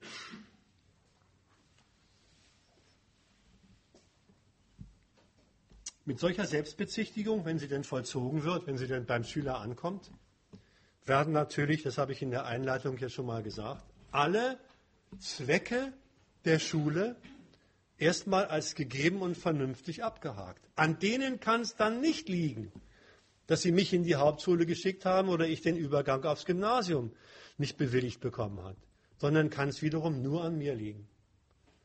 Was die Schule an mir hergestellt hat, wird mit dieser ersten Variante des Umgangs mit eigenem Misserfolg auf das eigene Konto falsch verbucht. Es gibt aber noch andere Touren, mit Misserfolg fertig zu werden. Man darf, sich auch, man darf auch kritisch über die Schule reden. Man darf auch Kritik an der Schule üben, die über das, was ich eben gerade gesagt habe, als Anwendung der Gerechtigkeitsmoral durchaus hinausgeht.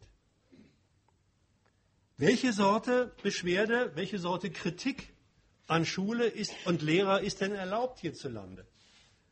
Und dementsprechend auch am meisten durchgesetzt. Ich behaupte, das, was ich gleich ausführen werde, die erlaubte Form der Kritik und die durchgesetzte Form der Kritik hierzulande passt zu der ersten Selbstbezichtigung, obwohl sie auf den Gegenstand Schule und Lehrer deutet. Das kennt man. Da wird dann vom Versagen der Lehrer geredet. Da wird davon geredet, dass die sich nicht genug anstrengen, dass es ihnen an pädagogischer Qualifikation fehlen würde. Da wird gesagt, das sind zu große Klassen. Da wird gesagt, die Schule hätte zu geringe Ausstattung und so weiter und die Lehrer würden immer krank machen etc. Was ist das für eine Sorte Kritik?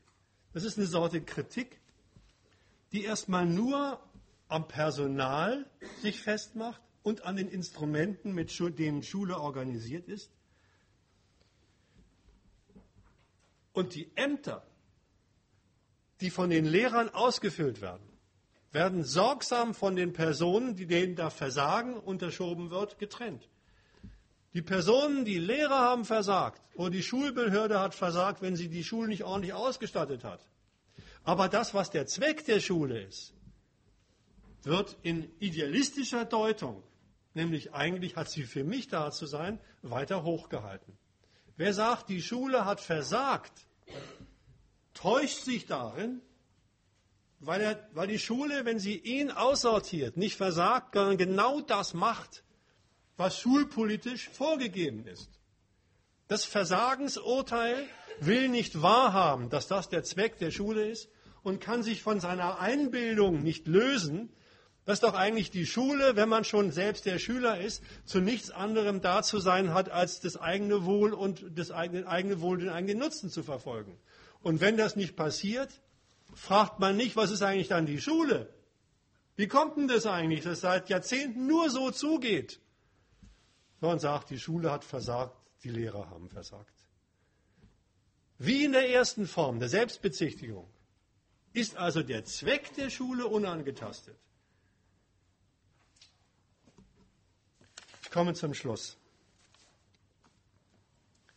Was ich in meinem dritten Teil zeigen wollte, ist, diese Sorte Organisation des Lernens als Konkurrenzlernen ist nicht einfach nur eine formelle Veranstaltung, sondern dieser Sorte Lernen lernt man, wie man sich in der Schule, aber auch darüber hinaus in allen lebensentscheidenden Lagen als Konkurrenzsubjekt zu verhalten hat.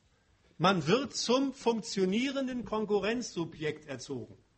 Das ist das, was ich in diesen letzten drei Abteilungen, was da alles gelernt wird, vorgetragen habe. Und so hat man sich denn auch in den Konkurrenzverhältnissen, die sich an die Schule anschließen, gleichermaßen zu verhalten. Zunächst geht es also in der Schule los mit der Sortierung. Und diese schulische Sortierung ist nichts anderes als, das ich, mache ich jetzt mal ein bisschen kürzer, nichts anderes als eine Art Vorsortierung für die nächste Abteilung der gesellschaftlichen Konkurrenz außerhalb der Schule.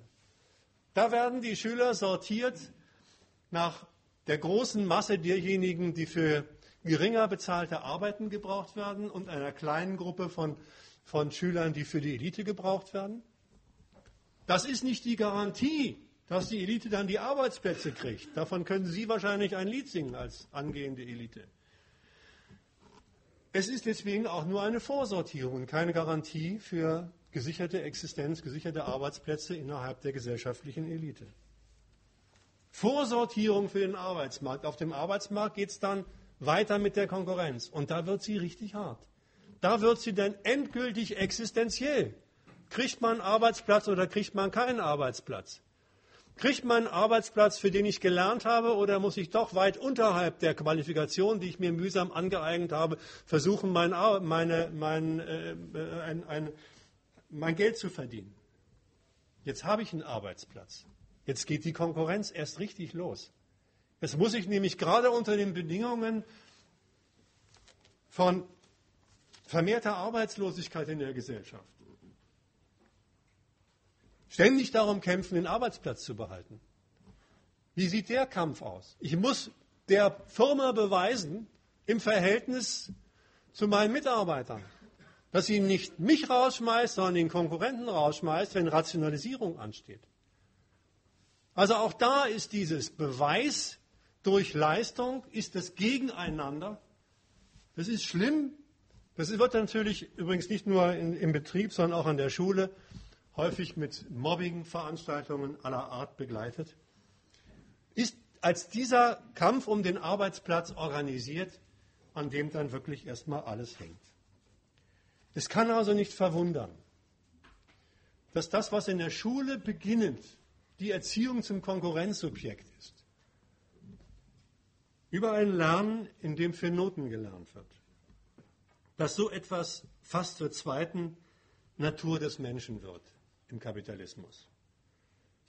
Dass das Verhalten als Konkurrenzsubjekt, das Anstrengung gleichsetzt mit Anstrengung gegen andere, das als Beschwerdetitel nur kennt, ist es gerecht oder ungerecht und so weiter dass sich das wie eine Charaktermaske über den Menschen legt und sein Verhalten bestimmt. Dummerweise heutzutage auch in einem Bereich der Gesellschaft, in dem die Konkurrenz, das Gegeneinander erstmal überhaupt nichts verloren hat. In der Privatsphäre. Ich will die Beispiele da gar nicht nennen. Manchmal geht es in Familien zu, als sei das ein Kampfplatz. In der Privatsphäre geht es erstmal zunächst auch ganz umgekehrt zu. Die ist eingerichtet als eine Form gerade getrennt von der Konkurrenz. Das Privatleben ist sozusagen der Freiraum neben der Konkurrenz, wo der Mensch sich in, zusammen mit seinen Lieben arbeitsteilig ein nettes Leben machen kann, sich von der Konkurrenz für die Konkurrenz erholen kann. Und jetzt sind die Menschen so idiotisch und betreiben zum Teil ihr Privatleben auch noch als Konkurrenz. Eifersucht und ähnliche Geschichten sind die psychologischen Verlaufsformen davon. Also zweite Natur des Menschen, Konkurrenzsubjekt. Kein Wunder, dass sich deswegen in der Wissenschaft, also in dem Zeug, was hier gelehrt wird, die Umkehrung dieses gerade genannten Verhältnisses findet. Da kann man lernen, es sei gar nicht die zweite Natur des Menschen, sondern es sei die erste Natur des Menschen.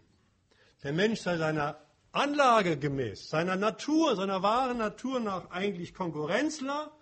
Und deswegen ist eine Gesellschaft, die alles nach Konkurrenz organisiert, nichts anderes als Dienst seiner Menschennatur.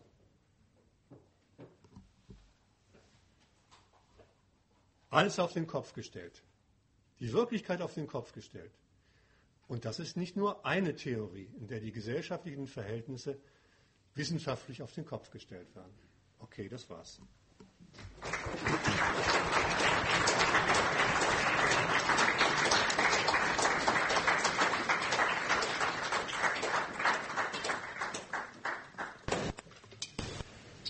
Ja, Einwände, Nachfragen, Kritik, Ergänzungen, alles. Mein Zug geht morgen um 12. Ich mache den, den Spruch immer wieder.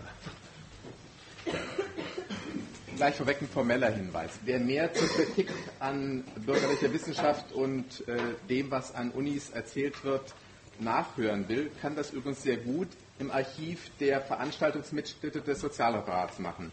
Da sind mittlerweile, würde ich schätzen, so zwei Dutzend äh, Vorträge äh, dokumentiert, die sich mit allen wesentlichen äh, wissenschaftlichen äh, Unfugerzählereien des äh, normalen äh, universitären Betriebes auseinandergesetzt haben. Schreibt doch die Seite an. Äh, www.sozialreferat.com.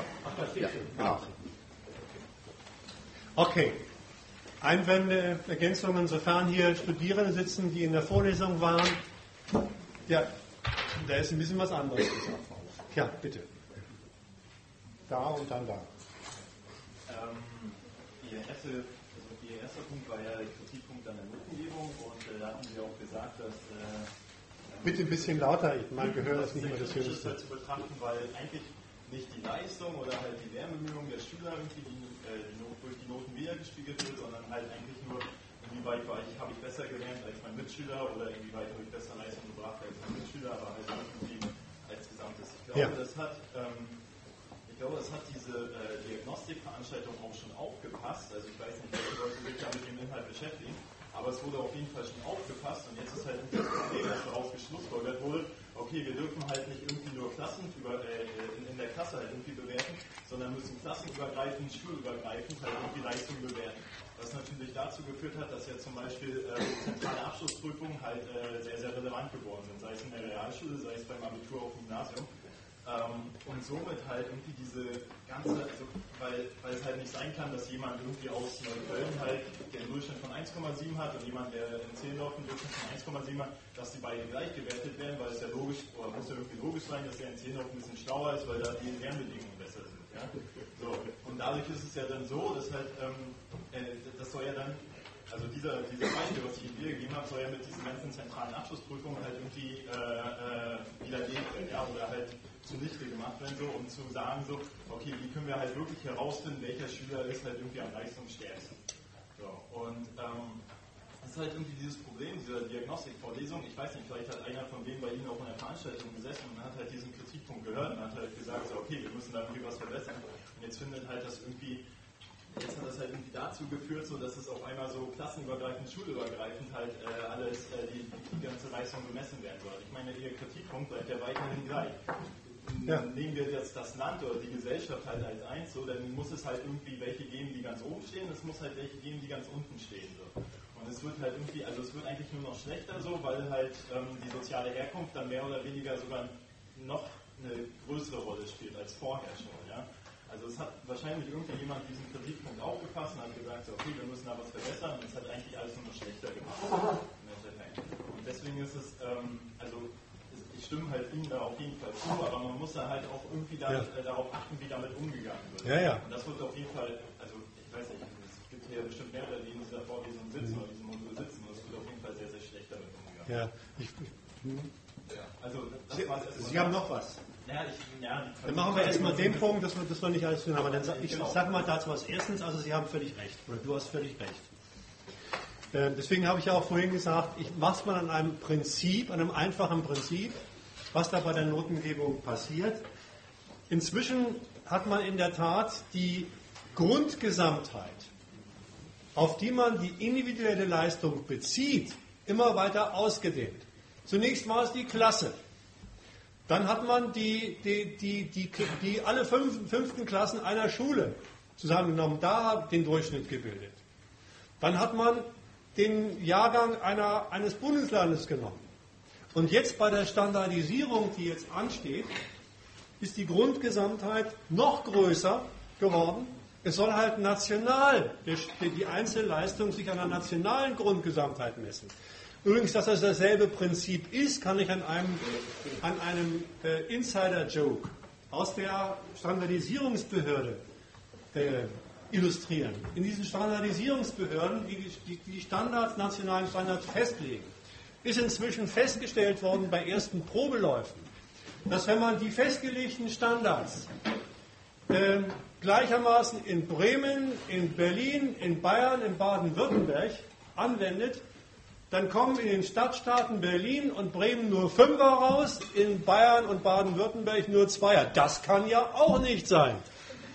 Also muss man da auch wieder korrigierend eingreifen und sagen, diese Standardisierung geht so nicht. Da müssen wir eine machen, bei der auch die anderen Bundesländer irgendwie eine Chance haben. Wie sie das machen wollen, ist deren Sache, das ist mir egal. Ich will noch eine Sache dazu sagen, zu, zu ihm. Ähm, ich habe diese Vorlesung, da sind mir immer die, die, die, die Texte da zuge, zugemeldet worden, ein bisschen verfolgt. Notengebung als relative Notengebung. Das festzuhalten, das ist schon eine Leistung, muss ich sagen. Was allerdings in der Vorlesung, glaube ich, muss ich sagen, war nicht dabei, nicht passiert ist, ist der Hinweis darauf, welche falschen Theorien über die Resultate der Schulverteilung damit aus dem Verkehr gezogen sind. Was ich am Anfang gesagt habe, dann ist die Begabungstheorie falsch, dann ist die Lernwille-Theorie falsch, dann ist äh, das Urteil falsch, du kannst mit deiner eigenen Leistung deine Note, äh, äh, hast mit deiner eigenen Leistung deine Note in Völlig falsch. Und es ist auch der Hammer an dieser Sorte, Lernen gegeneinander dann überhaupt nicht benannt worden, der heißt, äh, an, dieser, dieser relativen Notengebung nicht benannt worden, dass das das Lernen gegeneinander einschließt. Diese Schweinerei, die damit institutionalisiert ist, wie gesagt, egal ob Schüler wissen oder nicht, dass man sagt, dass dann die, die eine Note, die gute Note des einen immer heißt, das kann bedeuten, dass es für einen anderen die, die, das Abservieren bedeutet, den Ausschluss bedeutet. Diese Gemeinheit, die darin steckt, und die sich sowohl in der Kurve hier verdeutlicht als auch im Gesamtergebnis 30, 70, 35, 65 äh, Verteilung auf Gymnasium und Grundschule, das wird sorgfältig verschwiegen. Also das nur als Ergänzung zu deinem Zeug war völlig korrekt. Welchen Grund sehen Sie dafür, dass diese Standardisierung jetzt größte Kreise einschließt?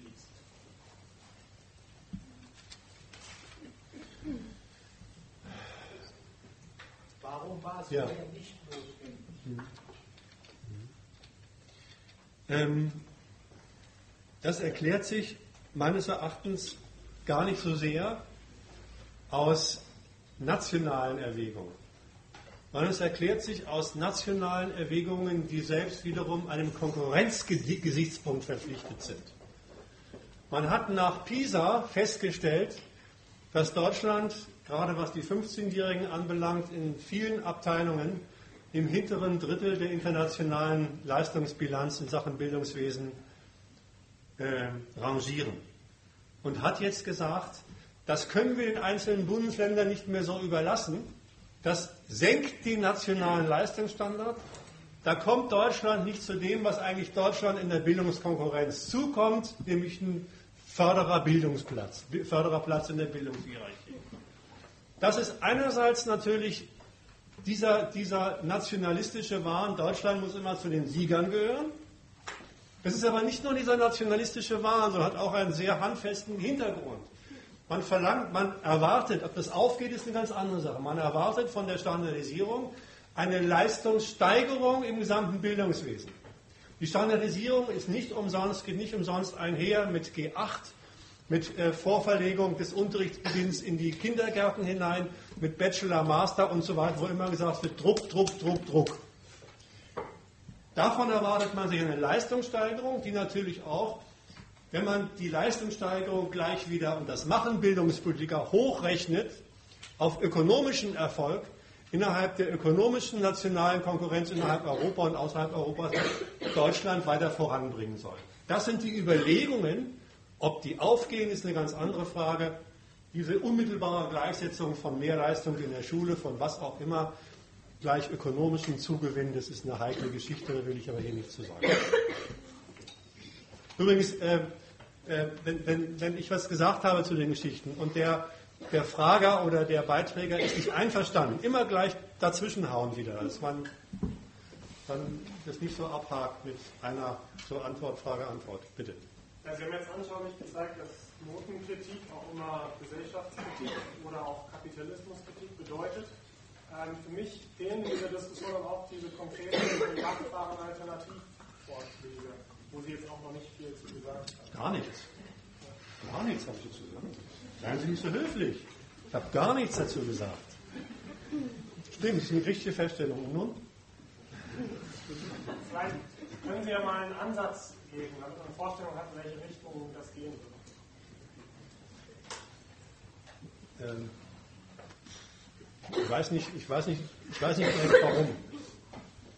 Warum soll ich das machen? Ähm, na für uns, wir sind hier, wie viele Lernstudenten es sind, wir kommen in dieses System.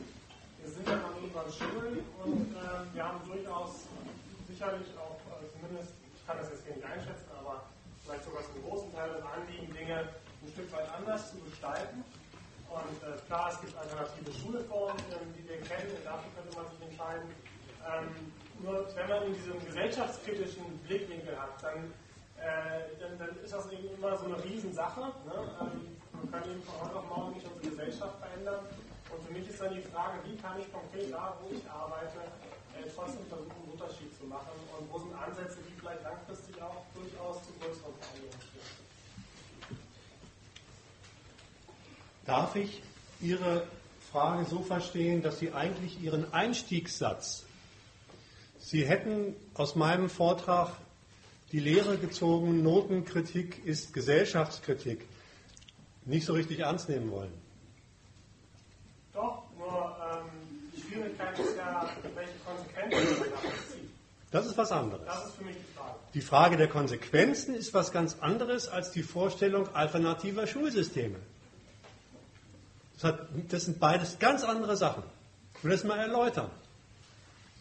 Ich habe eine Kritik geleistet und Sie haben völlig zu Recht rausgehört, dass wenn man die Schule gescheit kritisieren will, dann muss man ein bisschen über die Schule raus gucken. Da muss man fragen, wozu wird denn dieser Zirkus hier im Inneren gemacht?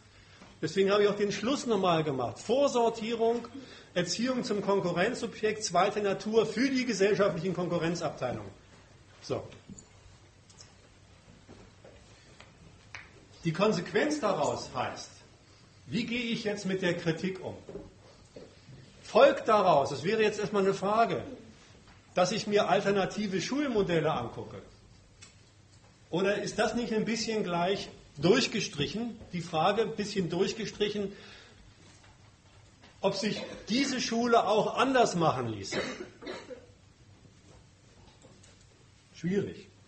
Ich will das mal an einem Beispiel machen. Es gibt, darüber haben Sie in der Vorlesung auch einiges gehört, ich glaube in den letzten Vorlesungen, den Ersatz der Noten durch Wortgutachten, durch Lernberichte und Wortgutachten. Und da ist völlig zu Recht gesagt worden, naja, ein Wortgutachten, ein Lernbericht ist keine Ziffernote. Das ist eine schlichte Feststellung. Stimmt. Wenn gesagt wird, das und das kann er noch nicht und das muss er noch lernen, ist etwas anderes, als wenn da steht fünf. So. Die Frage ist nur, erstens, wo werden diese Lernberichte tatsächlich in der Schule Realität und aus welchem Grunde werden sie Realität? Sie werden Realität, wenn überhaupt, nur dann in den unteren Klassen. Nachher geht es immer weiter, gerade auch bei dem Übergang, bei dem zentralen Übergang auf die weiterführenden Schulen, entscheiden Durchschnittsnoten. Und nachher beim Abitur fasst sich das alles entweder in der, in der Durchschnittsnote oder in der Punktsumme zusammen. Das heißt also, diese hübschen Alternativen sind gar nicht als Alternativen für die Notengebung gedacht, sondern sind allenfalls als Alternativen für den Einstieg in die Schule gedacht. Und da haben sie ihren Grund. Deswegen sind sie noch längst nicht überall beliebt. Haben sie ihren Grund, der sich aus dem ergibt, was ich, was ich erklärt habe. Und sind keine Alternative und auch keine Reform, die irgendwas prinzipiell verändert. In den ersten vier Jahren arbeitet sich der Lehrer an der Unwissenheit der Kinder ab, Übrigens nicht nur an der Unwissenheit, sondern auch an einer Stellung der Kinder, die erstmal nicht gerade lernförderlich ist. Und versucht ihnen Lesen, Schreiben, Rechnen, Zählen und Rechnen beizubringen. Das sind für sie Stoffgebiete und zugleich die Grundlagen für, jede weitere Lern, für jedes weitere Lernen. Das heißt, wer da abgehängt wird, hat von vornherein keine weitere Chance. Hat PISA unter anderem auch gezeigt. Das heißt, die Schule sagt, wenn es doch richtig erst losgeht mit der dritten, vierten Klasse, wo das Lernen als Entscheidung über den Fortgang des Lernens für das einzelne Kind organisiert ist, dann müssen die auch irgendwie in den Stand versetzt werden, in den ersten Klassen das Rüstzeug zu haben, dass sie sich überhaupt an dieser Lernkonkurrenz beteiligen können. Das heißt, irgendwie ein bisschen lesen, ein bisschen schreiben, ein bisschen zählen, ein bisschen rechnen können. Dafür muss gesorgt werden. Wenn man frühzeitig mit dem Lernen als Lernkonkurrenz beginnt, nur für Notenlernen, kann es sein, dass die in den ersten Jahren gar nicht die Voraussetzungen sich aneignen, um sich überhaupt an der nachfolgenden Konkurrenz gescheit beteiligen zu können. Das ist der Grund dafür. Immanent. Übrigens, das weiß auch jeder. Ich nehme an, dass es Ihre, dass es Ihre Professorin auch gesagt hat. Eltern fragen bei diesen Lernentwicklungsberichten immer, und welche Note ist das? Naja, das ist halt, die sind schon gut erzogen als Konkurrenzobjekt. Das ist die eine Sache. Also sowas taugt nicht als Alternative, sondern erklärt sich gerade aus einem Widerspruch innerhalb dieser Schule.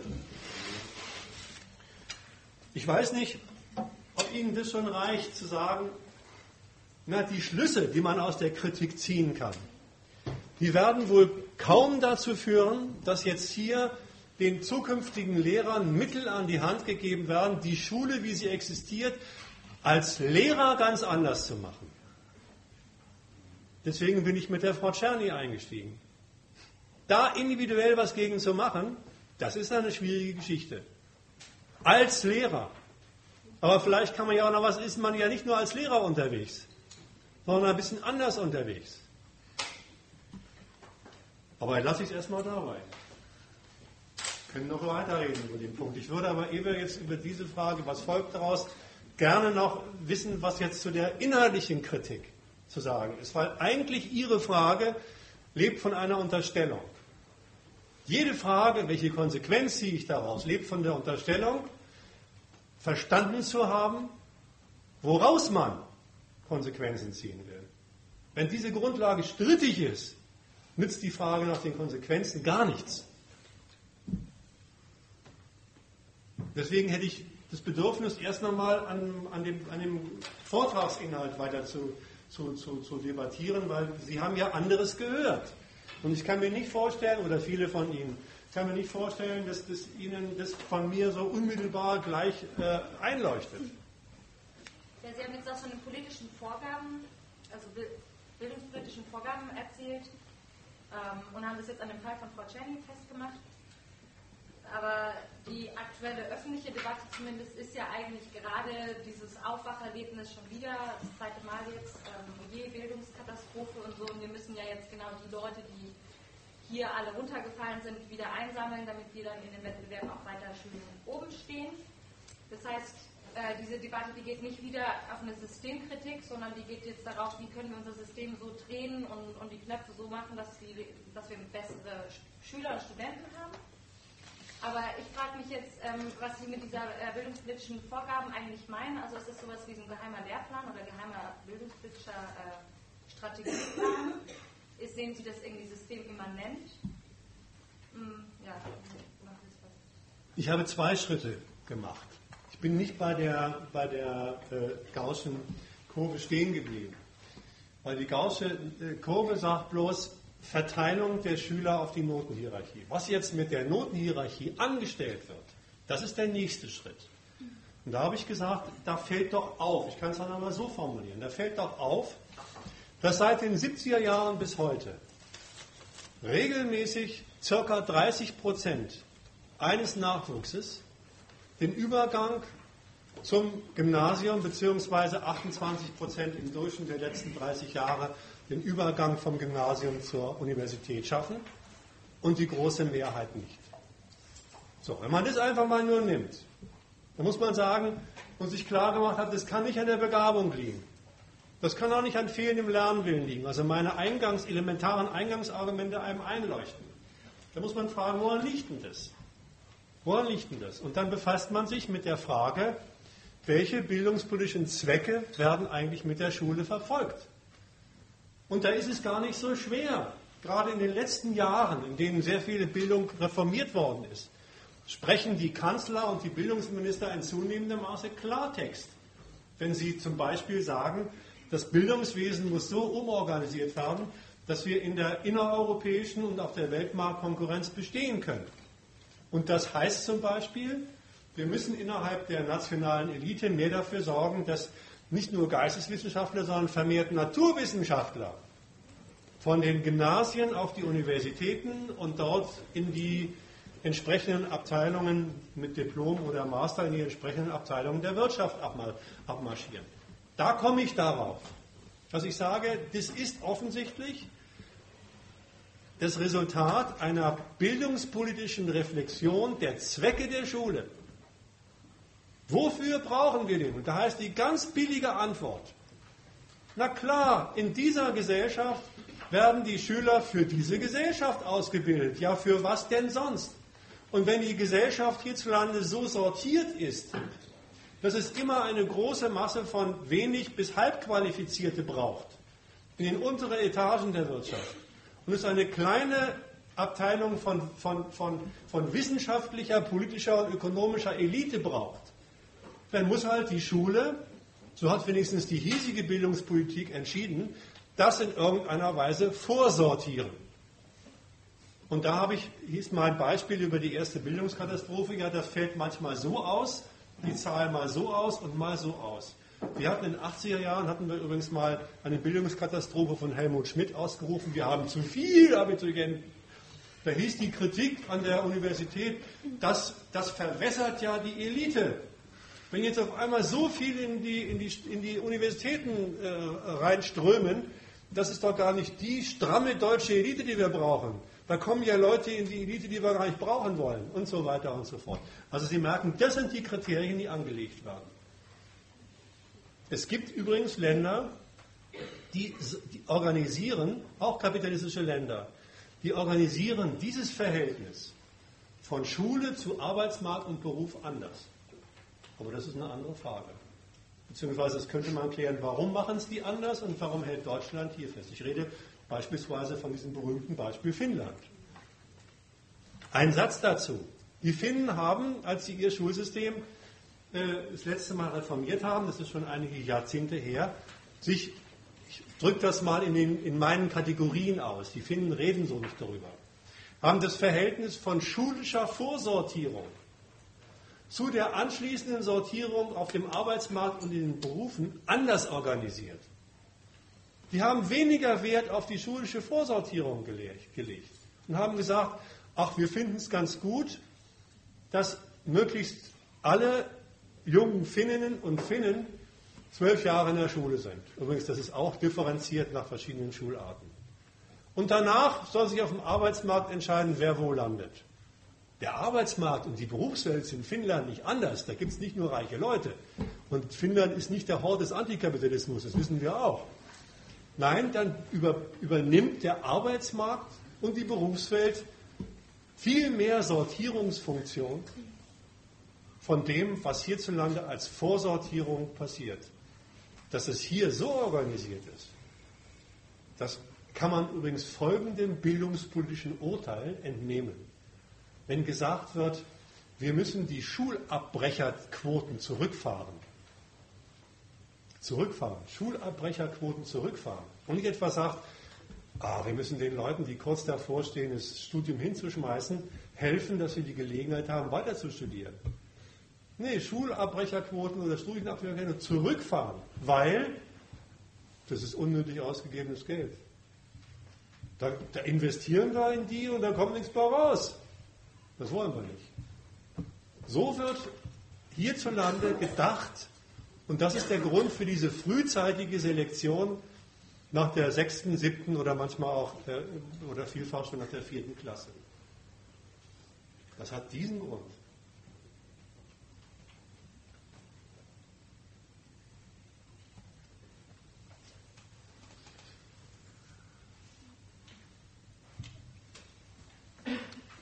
Ja. Weiter.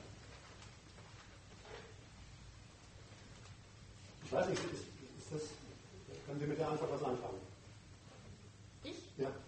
Ja, also so, ich entnehme jetzt eben, dass das schon so äh, implizit, also dass Sie das einfach so sehen, als was passiert, dass es dann quasi das vermuten lässt, dass da ein Sanktionsmechanismus. Naja, das ist schon mehr als nur eine Vermutung. Ne? Und es ist auch nicht geheim, würde ich auch noch dazu setzen. Das wird doch äh, in allen bildungspolitischen Debatten rauf und runter dekliniert, dass Bildung, äh, das Schulwesen, dass äh, der Unibetrieb so organisiert werden muss, dass er genau die Struktur von beruflicher Bildung, von genereller Qualifikation produziert, die diese Wirtschaft meint zu brauchen. Und das so billig, wie es übrigens geht. Die ganze Bachelor-Master-Geschichte war doch auch Ausdruck der Tatsache, dass beschlossen worden ist, also so teuer soll uns die Elite aber nicht mehr kommen wie bisher. Und dass die so lange dem profitlichen Arbeiten in der Wirtschaft entzogen werden wie früher, das geht auch nicht. Die müssen früher Geld verdienen können für die Wirtschaft. Also ist, ist das ganze Uniwesen umgestellt worden. Nicht nur früher, sondern wenn Sie früher von den Ausbildungseinrichtungen auf den Arbeitsmarkt kommen, haben sie weniger Ausbildung hinter sich. Und was heißt das? Ja, dann können sie auch nur weniger Geld fordern. Das haben Bildungsökonomen ausgerechnet im Vergleich mit äh, Ländern, die das äh, Verhältnis Bachelor-Master schon früher eingeführt haben, England, dass das die deutsche Wirtschaft ungefähr 30 Prozent ihrer Löhne spart. Das ist doch mal eine Zahl, ne? Auf eure Kosten.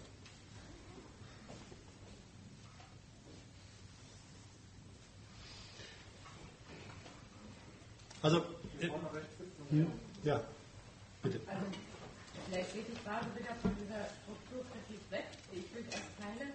Aber was ist das denn jetzt für eine Position als Psychologe jetzt zum Beispiel, mein Studienfach, ähm, als Eltern oder Sozialarbeiter, hat man es dann zu tun mit ähm, Jugendlichen, die dann da rausfallen? Das ist ja auch nicht besonders angenehm, ja. in dieser Konkurrenz mitzumachen. Schule macht ja auch kaum einen Jugendlichen wirklich Spaß ist ja eine gewisse Erpresserfunktion dahinter. Was soll man denn sagen? Spielen Playstation, beteilige dich lieber an der Konkurrenz, sonst bist du nachher im unteren Drittel, kriegst keinen Job. Ich meine, äh, ich weiß nicht, oder soll man denen irgendwie versuchen, das klar zu machen und dann sagen, okay, verhalte dich irgendwie dazu, tu dich mit anderen zusammen und werde verdienen. Also es ist eben schwierig, jemanden, der dann sozusagen sich da verweigert, was ich durchaus verstehen kann, dann zu unterstützen. Also ich finde, da ist man ziemlich in einer blöden Position einfach. Ja, äh, äh, ja, einerseits schon, aber es kommt vor allen Dingen auf, die, auf, den Charakter der Verweigerung an. Das ist ja auch noch ein Punkt, den, den die Kollegin da ähm, äh, angesprochen hat. Ähm, was man denen sagt, das hängt ein bisschen davon ab, wie die selber mit ihrer Situation verfahren und was die über ihre Situation denken.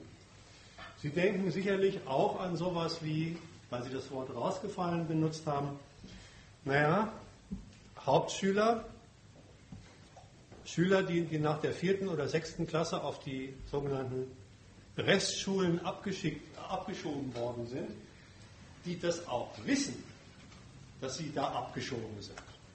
Die auch wissen, dass eigentlich ihre Beschulung jetzt, mit ihrer Beschulung jetzt Schluss ist und sie bloß noch die Zeit bis zur Absolvierung der Pflichtschulzeit dort abzusetzen haben und dann nachher sowieso keine andere Perspektive haben als vielleicht ein Bruchteil Lehrer. Und die anderen müssen machen dann, vielleicht kennen Sie das, ne? Berufswunsch Hartz IV. Sowas gibt es inzwischen als ehrlich gemeinten Berufswunsch unter, unter Hauptschülern. Und wieder andere brüsten sich damit, dass es dann eine Form der schon ärgerlicheren eine ärgerlichere Form des Umgangs mit dieser Aussortierung, dass sie sagen, naja, ich werde wie mein großer Bruder Drogendealer. Ich habe schon meine Gang beieinander. Das ist insofern eine ärgerliche Form, als dieser Typ tatsächlich meint, er hätte mit Kleinkriminalität ein Mittel in dieser Gesellschaft in der Hand.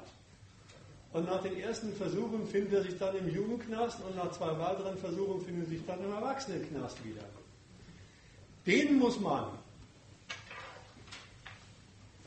müsste man, muss ich sagen. Es ist schwierig dann mit Leuten, die in dieser Weise schon zehn Jahre Schule hinter sich haben und die Schule nur rezipiert haben als eine Einrichtung, die ungerechtfertigterweise oder ungerechterweise sie nicht richtig mit Gesellschaftschancen versorgt. Deswegen sich ihre eigenen suchen müssen. Denen müsste man eigentlich sagen, macht euch mal klar, was da eigentlich in der Schule passiert ist mit euch. Ist denn der Umstand, dass die Schule euch aussortiert, dass ihr in der Konkurrenz zu Verlierern gemacht wird, ist das ein, wirklich ein guter Grund, sich jetzt hinzustellen und sowas wie eine eigene Konkurrenz neben der Gesellschaft in Form von Gangs, in Form von Anerkennungskonkurrenz, in Form von Kleinkriminalität untereinander zu organisieren? Was man in der Schule jetzt schon entdeckt, setzt sich ja dann nach der Schule fort. In der Schule entdeckt man doch jetzt schon, übrigens nicht nur auf der Hauptschule und, und, und Realschule, dass sich neben der schulisch organisierten Konkurrenz die Schüler untereinander sozusagen privat als Schulklasse, als konkurrierende Individuum organisieren, wo es um was ganz anderes geht als, als um Lernleistung. Da geht es um, wer ist der Coolste, wer ist die Geilste, wer hat die neuesten Klamotten, wer ist der Stärkste und so weiter und so fort. Das sind alles falsche Konsequenzen aus der erfahrenen Schulkonkurrenz. Wenn wir, da keinen, wenn wir da keinen Fuß auf den Boden kriegen, machen wir halt eigentlich unsere eigene Konkurrenz nach unseren eigenen Maßstäben. Und das was, das, was in einigen Schulen abgeht, also Rütli-Schule und sowas ist ja ein Beispiel dafür, ist, dass manchmal diese Sorte organisiert, organisierter Privatkonkurrenz mit schulfernen, gesellschaftsfernen Mitteln und ja, Mitteln manchmal so dominant wird, dass Schule gar nicht mehr geht. Also da, wenn sowas passiert, dann denen muss man sagen, was, was, was sie da eigentlich treiben. Muss man das tatsächlich kritisieren. Mehr ist im Augenblick, eine Lehre für die aus dem, aus, dem, aus, dem, aus dem Rock zaubern kann ich ja auch nicht. Aber wie gesagt, äh, die, die Schwierigkeit bei der ganzen Sache ist, man hat es dann mit Aussortierten zu tun, die aufgrund ihrer Erfahrung auf Lernen sowieso nichts mehr setzen. Und wenn ich denen dann mit Argumenten ankomme und nicht mit der Kraft meiner, meines, meines Bizeps komme, dann winken die sehr häufig als gelehrige Schüler dieses Verhältnisses. Lernen bringt nichts auch schon ab. Das ist eine ärgerliche Geschichte. Als Mutter und Vater kann man vielleicht da eher noch was machen. Aber wie gesagt, diese Situation lässt sich an den Hauptschulen nicht korrigieren. Dieses ganze System lässt sich nur wirklich nicht an den schwächsten Gliedern korrigieren, an den schwächsten und ohnmächtigsten Gliedern korrigieren. Ich will noch, ein, noch einen Punkt sagen, dass das, was Hauptschüler, Realschüler gelegentlich da treiben, dass sowas wie, ich habe das in, meinem in einem Buchtitel genannt, die Unregierbarkeit des Schulvolks, dass sie unregierbar werden, dass sie gar nicht mehr handhabbar werden als Schüler. Das ist ja der Schule selbst aufgefallen, das ist ja der Bildungspolitik selbst aufgefallen. Und die hat daraus einen verrückten Schluss gezogen. Die hat daraus den Schluss gezogen, Hauptschulen und Realschulen zusammenzulegen. Das heißt, das Problem, was primär an Hauptschulen mit vorwiegend migrantischer Bevölkerung existiert, dadurch zu verdünnen, indem man die Hauptschulen mit Realschulen zusammenlegt. Das ist eine, absurde Geschichte, dann fallen die vielleicht weniger auf und dann geht vielleicht ein bisschen Unterricht. Das ist der ganze alberne, dumme, schreckliche Gedanke. Wie, wie, wie geht man mit diesen Produkten der eigenen Schule so um, dass sie nicht mehr Schule kaputt machen? In dem Fall zusammenlegen. Also das sage ich nur, das, das sind Sachen, die, die merkt die Bildungspolitik. Ja, klar, natürlich merkt sie das. Das ist ja nicht nur Rüttli hier gewesen in, in, in Neukölln. Sagt, was machen wir jetzt damit? Oder die andere Abteilung, in der sie das merkt und Konsequenzen gezogen hat, wir müssen die Zusammenarbeit zwischen Jugendämtern, Polizei, äh, Schulpsychologie und Schule intensivieren. So sozusagen einen fließenden Übergang von der Schule über die, die Schulpsychologen, den, die, die, die, die Jugendhilfe äh, Hilfe bis hin zum Jugendknast. So einen richtig schönen, sanften Übergang gleich organisieren. Da sind sie aus dem Verkehr. So geht diese Gesellschaft mit den, mit den Leuten, die sie nicht mehr brauchen kann, um. Das ist schlimm. Und das lässt sich mit denen mit Sicherheit so erstmal nicht korrigieren. Es ist eine trostlose Auskunft, ich weiß das. Aber ich habe sie begründet, die Trostlosigkeit der Auskunft.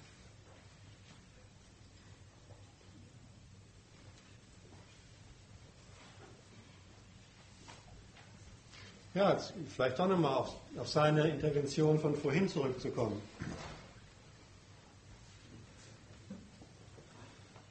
Also mir würde eine Konsequenz schon einfallen aus dem, was gerade gesagt worden ist. Wenn, wie gesagt, immer unter der Voraussetzung, dass das eine oder andere Argument eingeleuchtet hat. Naja, wenn man begriffen hat, dass das, was ich erzählt habe, schon ein ziemlicher Affront ist, ein ziemlicher Gegenpol, ziemlich das Gegenteil von dem ist, was in dieser Diagnostikvorlesung erzählt worden ist. Die muss ja ziemlich gut besucht gewesen sein. Ja, dann muss man halt das, was euch eingeleuchtet hat, erstmal den übrigen Kommilitonen und Kommilitonen mitteilen. Sagen, was wir da gelernt haben, ist Quatsch. Richtig ist vielmehr Folgendes. Auf solche Ideen sind die Studenten in der Studentenbewegung sofort gekommen. Auf solche Ideen kommt heute keiner mehr. Wieso eigentlich nicht? Na klar, Bachelor, Master. Schlimm. Schade, dass die, dass die äh, Kollegin nicht da ist. Vielleicht wäre das spannend gewesen. Übrigens, das kenne ich von solchen Veranstaltungen. Die kommen dann nicht. Aber das wäre eine erste Schlussfolgerung. Die ist ganz sachlogisch. Wir haben was Falsches gelernt. Wir haben ein falsches Urteil über das, was wir später in der Schule machen müssen, gelernt. Ein falsches Urteil über das, was die Schule ist, gelernt. Das muss korrigiert werden. Ja, wo? Bei denen, die es gelernt haben, falsch gelernt haben. Übrigens auch nicht nur bei denen. Und vor allen Überlegungen, ob man in der Schule was anders stricken kann, wäre erstmal die Frage, dass man, dass man in den Köpfen aufräumt. Geht übrigens gelegentlich auch bei dem einen oder anderen Lehrer, obwohl ich da immer sehr skeptisch bin. Er schon, er schon vielleicht bei Schülern. Aber das sollte man dann auch nicht in der Schule machen, sondern sollte man die pfiffigen Schüler beiseite nehmen und sagen, hallo, habt ihr nicht Lust, mal gescheit und ohne Noten und ohne, dass Sie mir nach dem Munde reden müssen, mal über dies und das gescheit zu reden. Ja, das geht. Aber das ist auch erstmal nur nichts anderes als der allererste kleine Schritt Aufräumen in den Köpfen. Ob man da bei der Kollegin, ich habe den Namen vergessen, anfangen sollte, weiß ich nicht. Ich würde bei den Studenten anfangen. Ja, wenn die Frau Professorin das alles schluckt, was ich erzählt habe, dann wäre es natürlich gut, auch deren Autorität zu benutzen. Immer. Immer. Bitte. Ja, ich habe jetzt auch eine Frage. Und zwar, ähm, innerhalb von Deutschland gibt es doch schon ähm, eigentlich Erfahrungen mit alternativen Formen. Also ja. ich selber war zum Beispiel auf einer Waldorfschule, ich habe zwölf Jahre lang ohne Noten gelernt. Und dann, die versuchen halt so dass wir diese, diese Notensystematik dann so ein bisschen rauszupushen, dass man halt irgendwie so einen offiziellen Abschluss macht.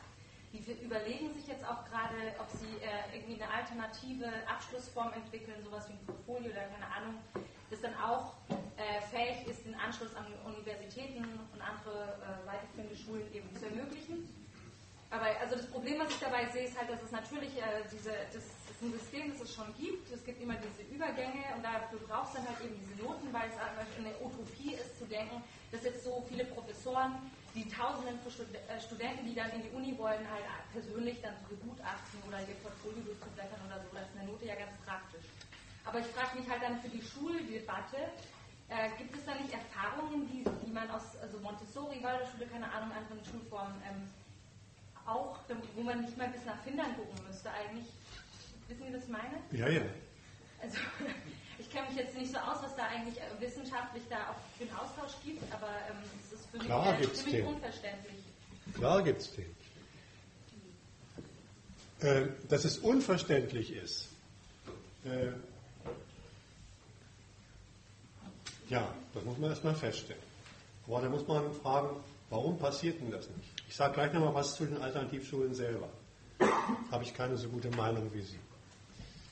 Aber man unterstellt, das wäre tatsächlich eine Alternative.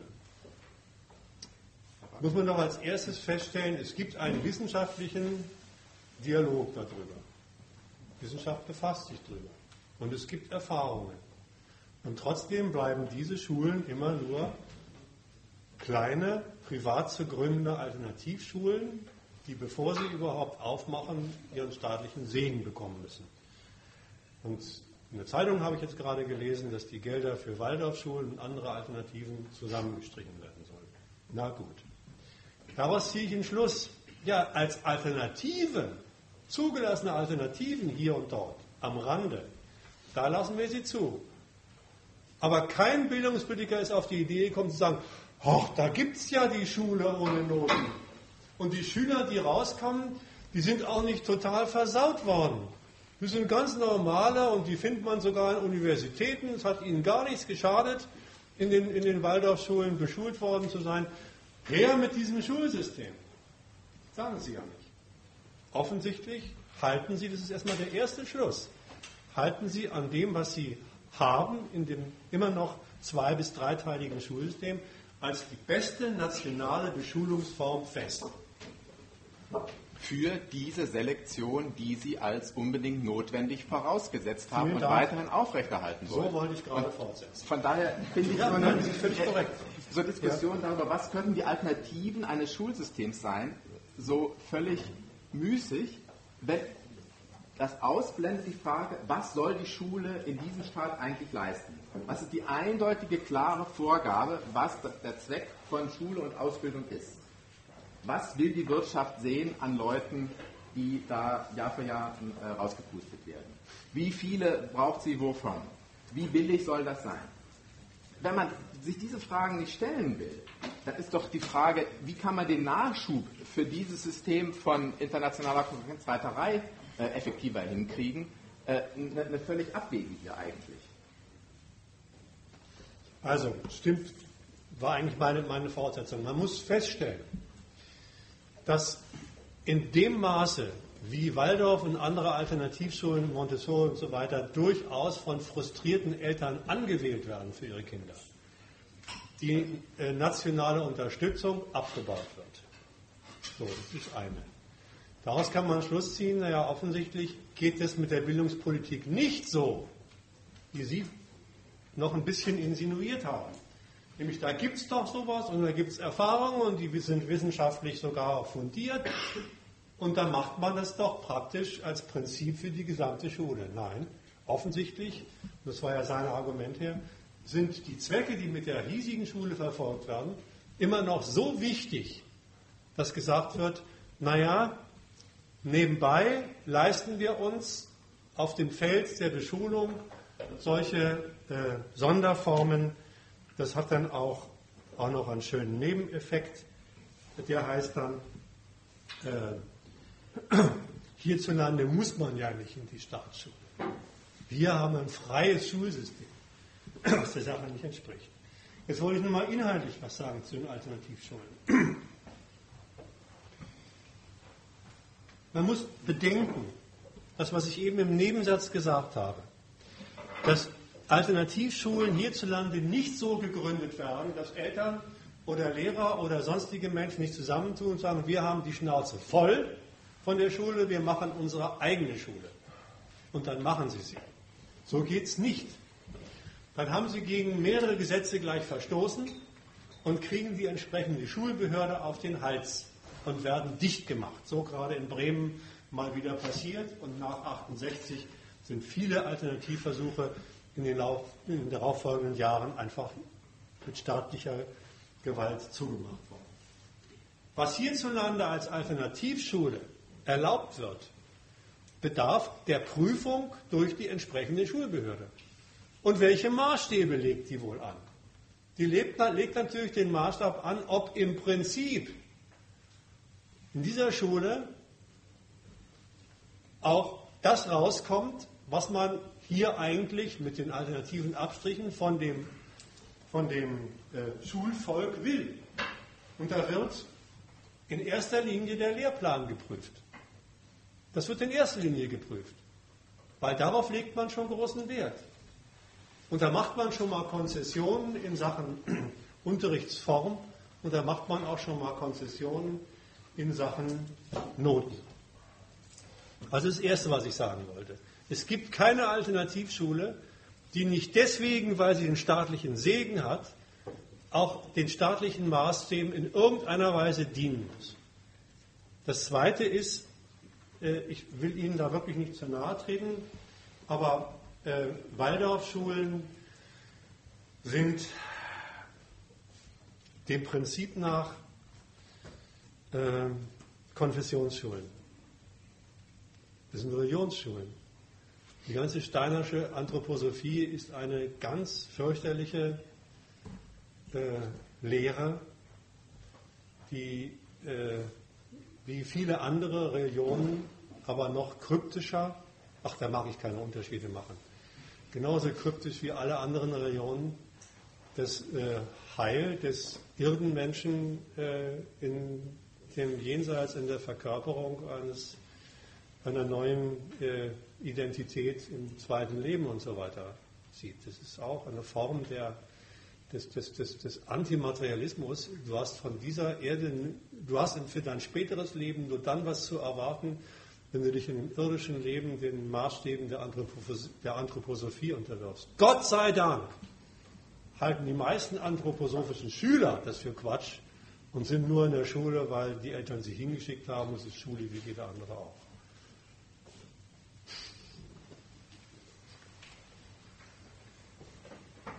Zu Montessori sage ich nichts, das ist zwar keine Religion, aber das ist Kinderbild, was einfach Quatsch ist, aber das mag ich jetzt nicht ausführen.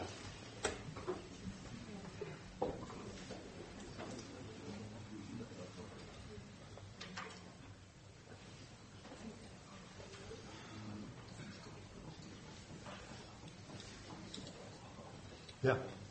Ich habe noch mal eine inhaltliche Frage. Also diese, ähm, dass die Schüler, äh, die Lehrer verpflichtet sind, ähm, die Note nach der Gaußschen Normalverteilung zu geben, also äh, jeweils immer von 1 bis 6 zu bewerten. Wo steht das konkret? Ich würde das gerne schwarz auf weiß nachlesen. Ich weiß nicht genau, wie das in, in dem Berliner Schulrecht steht. Das habe ich mir nicht angeguckt. Ich weiß nur, dass zum Beispiel in den Ausführungsbestimmungen zum Bremer Schulrecht dieser Fall explizit erwähnt ist. Dieser Fall.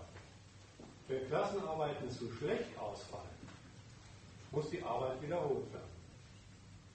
Komisch, ne? Der Fall wird erwähnt. Der Fall nicht. Warum wohl nicht? Sachlich ist es genau dasselbe. Warum wird der Fall nur nicht erwähnt? Und auch der Fall wird erwähnt. Ja, offensichtlich kommt der häufiger vor als der. Offensichtlich kommt der fast überhaupt nicht vor und der ziemlich häufig. Die Form der Rücksichtslosigkeit des Lernens gegenüber dem Stand des Lernwillens, der Lernfähigkeiten der Schüler, das ist ja die, das ist ja die durchgesetzte Tour. Und deswegen kommt das häufiger vor. Und das wird angemahnt. Ich habe bloß mit dem Fall angefangen, weil der die Absurdität der ganzen Geschichte nochmal so schön, schön äh, offenbart. Aber es ist wurscht, von wo man das aufzieht. Sie müssen gucken, wie das da in den Durchführungsbestimmungen des Schulrechts drinsteht. Ich weiß nicht, ob es jemand weiß, von denen hier sitzen. Und wenn es da nicht drin steht, ist es auf jeden Fall Praxis. Wenn ein Lehrer immer diese Kurve machen würde, dann könnte doch nie so eine Kurve rauskommen. Ja, eben. Das ist ja gerade. Das ist das Ideal. Das soll rauskommen. Und so wie das Lernen organisiert ist, mit der dreifachen Rücksichtslosigkeit, die ich genannt habe, rücksichtslos gegenüber dem individuellen Lernvermögen, rücksichtslos gegenüber dem Lernstand nach Zeit und rücksichtslos, rücksichtslos gegenüber dem, der Befindlichkeit zu dem Zeitpunkt, wo, wo, die, wo die Lernkontrolle gemacht wird, führt eben dazu, dass die erstmal diese Arbeit feststellen, wir haben da eine Arbeit gemacht, bei der haben die Schüler, äh, bei der haben wir die Schüler überfordert, wie es heißt. Und dann machen sie die nächste, dann wird das gestrichen und dann machen sie die nächste und eigentlich passen sie sich dann an das daran.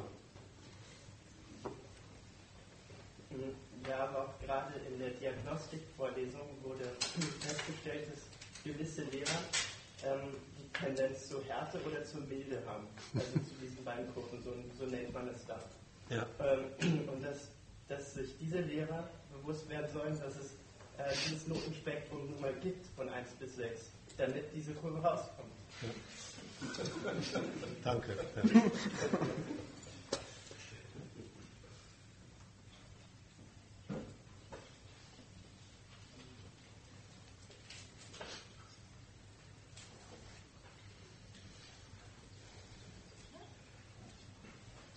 mache noch eine Zwischenbemerkung. Werbung in eigener Sache. Da vorne am Büchertisch sind äh, die, eine Reihe von Büchern, die ich in den letzten Jahren geschrieben habe. Einige liegen da, die sind auch vergriffen. Da habe ich nur noch so ein paar aus der Ecke rausgeholt.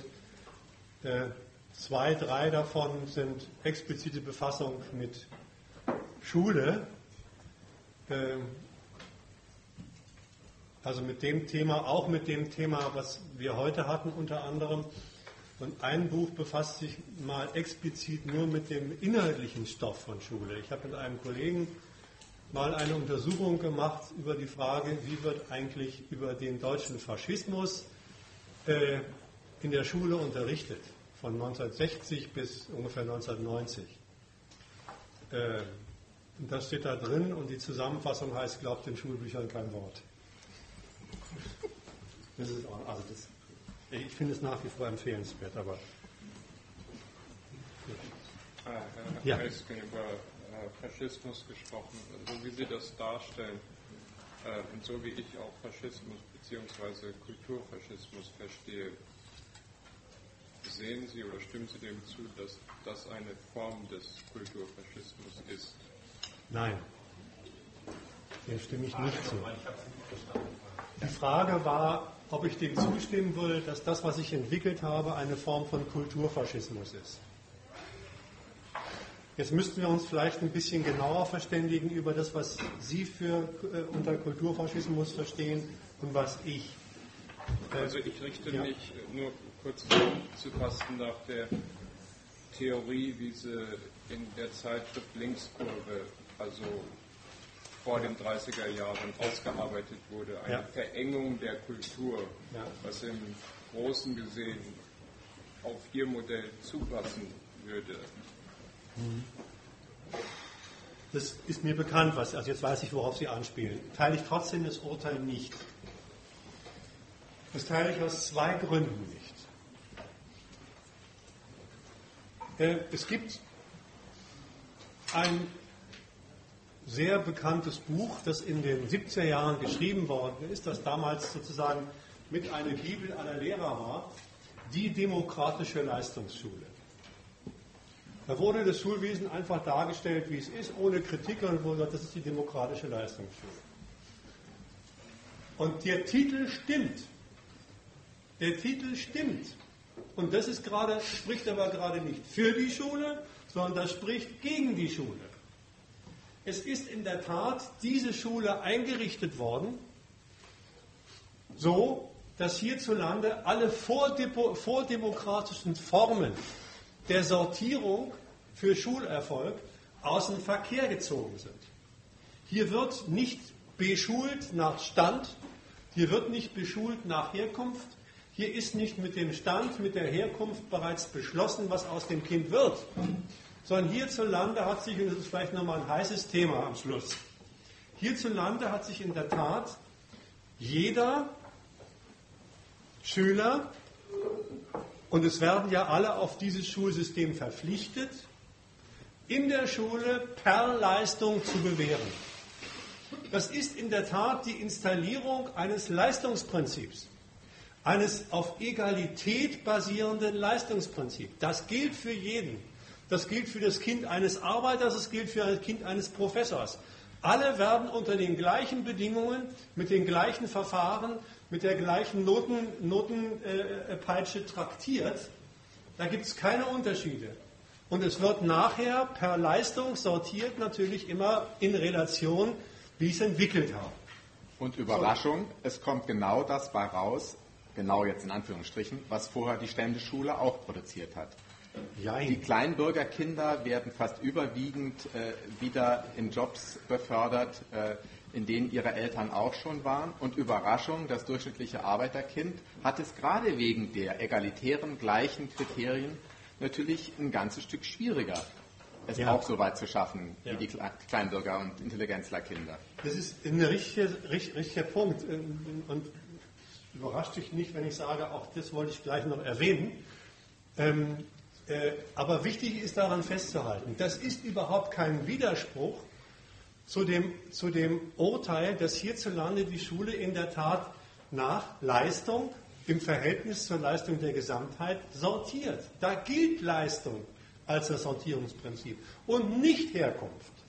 Dass sich das dann herausbildet, wovon er gerade geredet hat, was in den PISA-Untersuchungen immer festgestellt worden ist, die Kinder aus, aus, aus Arbeiterfamilien haben die geringsten Chancen aller untersuchten Länder das Abitur zu machen, ähm, ergibt sich, ich kann nur wiederholen, gerade aus dem Leistungsprinzip unter egalitären Bedingungen. Wenn die Schule, da die Schule in der Tat jedem Schüler in der Schule die gleichen Bedingungen offeriert, ihm von der Schule her die gleichen Chancen ermöglicht und diese gleiche Gleichheit der Chancen rücksichtslos ist gegenüber den sehr ungleichen Voraussetzungen, die sie von Haus aus mitbringen, dann darf man sich nicht wundern, dass in der Sortierung eine gewisse Reproduktion der sozialen Schichten und Klassen sich wieder zeigt. Ich will aber, weil ich Jein gesagt habe, dazu sagen, das ist nicht der Zweck der Schule. Das will die gar nicht. Das ist nicht der Zweck der Bildungspolitik, dafür zu sorgen, dass wieder die unteren, die Kinder aus den unteren Klassen unten landen und die Kinder der Elite oben landen. Das will sie nicht. Deswegen hat sie zum Beispiel auch sich ein paar Auswege, Umwege ausgedacht. Und hat zum Beispiel, es wundert mich, dass es nicht gekommen ist, weil das normalerweise immer dann kommt, so etwas wie zweiten Bildungsweg erlaubt, eingerichtet. Ja, in der Tat. Wenn unsere leistungsbezogene Selektion vielleicht dazu führt, dass durch die frühe Selektion uns einige durch die Lappen gegangen sind, die qua Wille und Leistungsvermögen für die deutsche Elite brauchbar sind, denen eröffnen wir die Möglichkeit, auch wenn sie Arbeiterkind sind, sozusagen außenrum nochmal den Weg nach oben zu führen. Das ist erlaubt. Das, das steht dafür. Ja, die wollen die Leistungsbesten haben.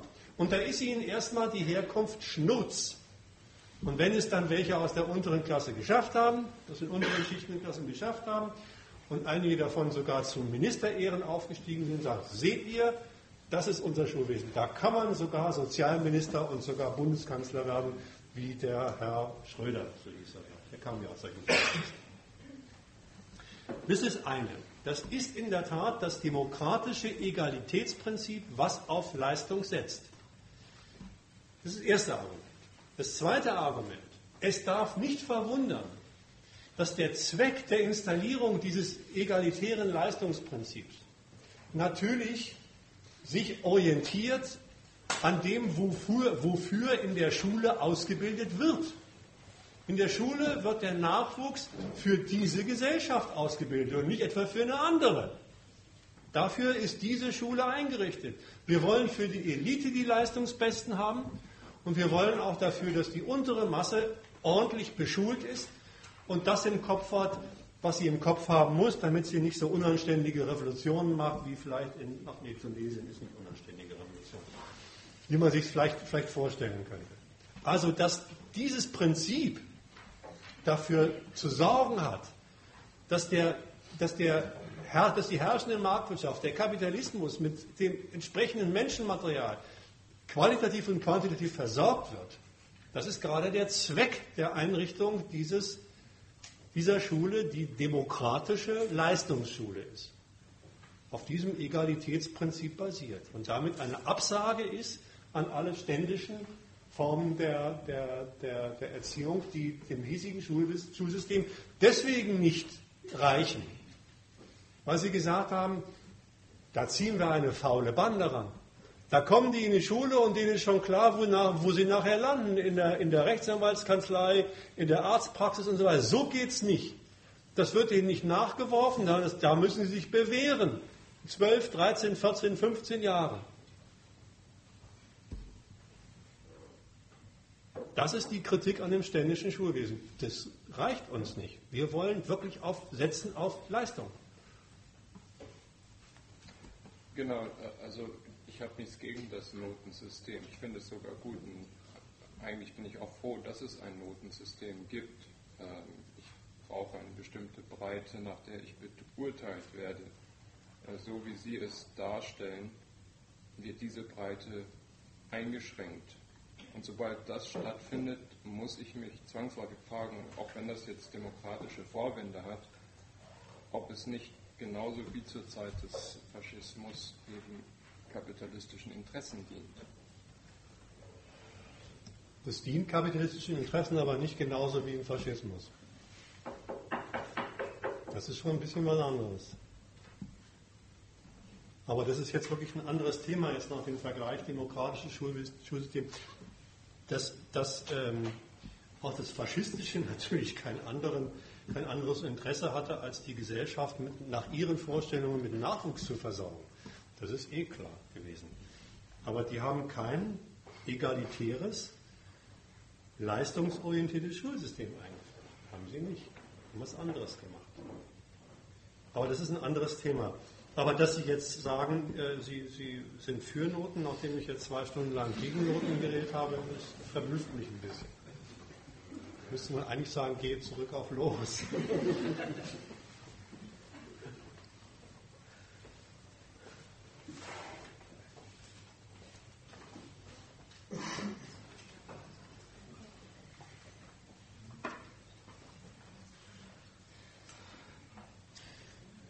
Ja, wenn es denn nichts weiter gibt, ich bedanke mich für die Diskussion. Ich kann nur noch mal auf den Büchertisch und auf die Seiten hier verweisen. Wie gesagt, Fortsetzung der Debatte auf dem Arbeitskreis, aber durchaus auch online.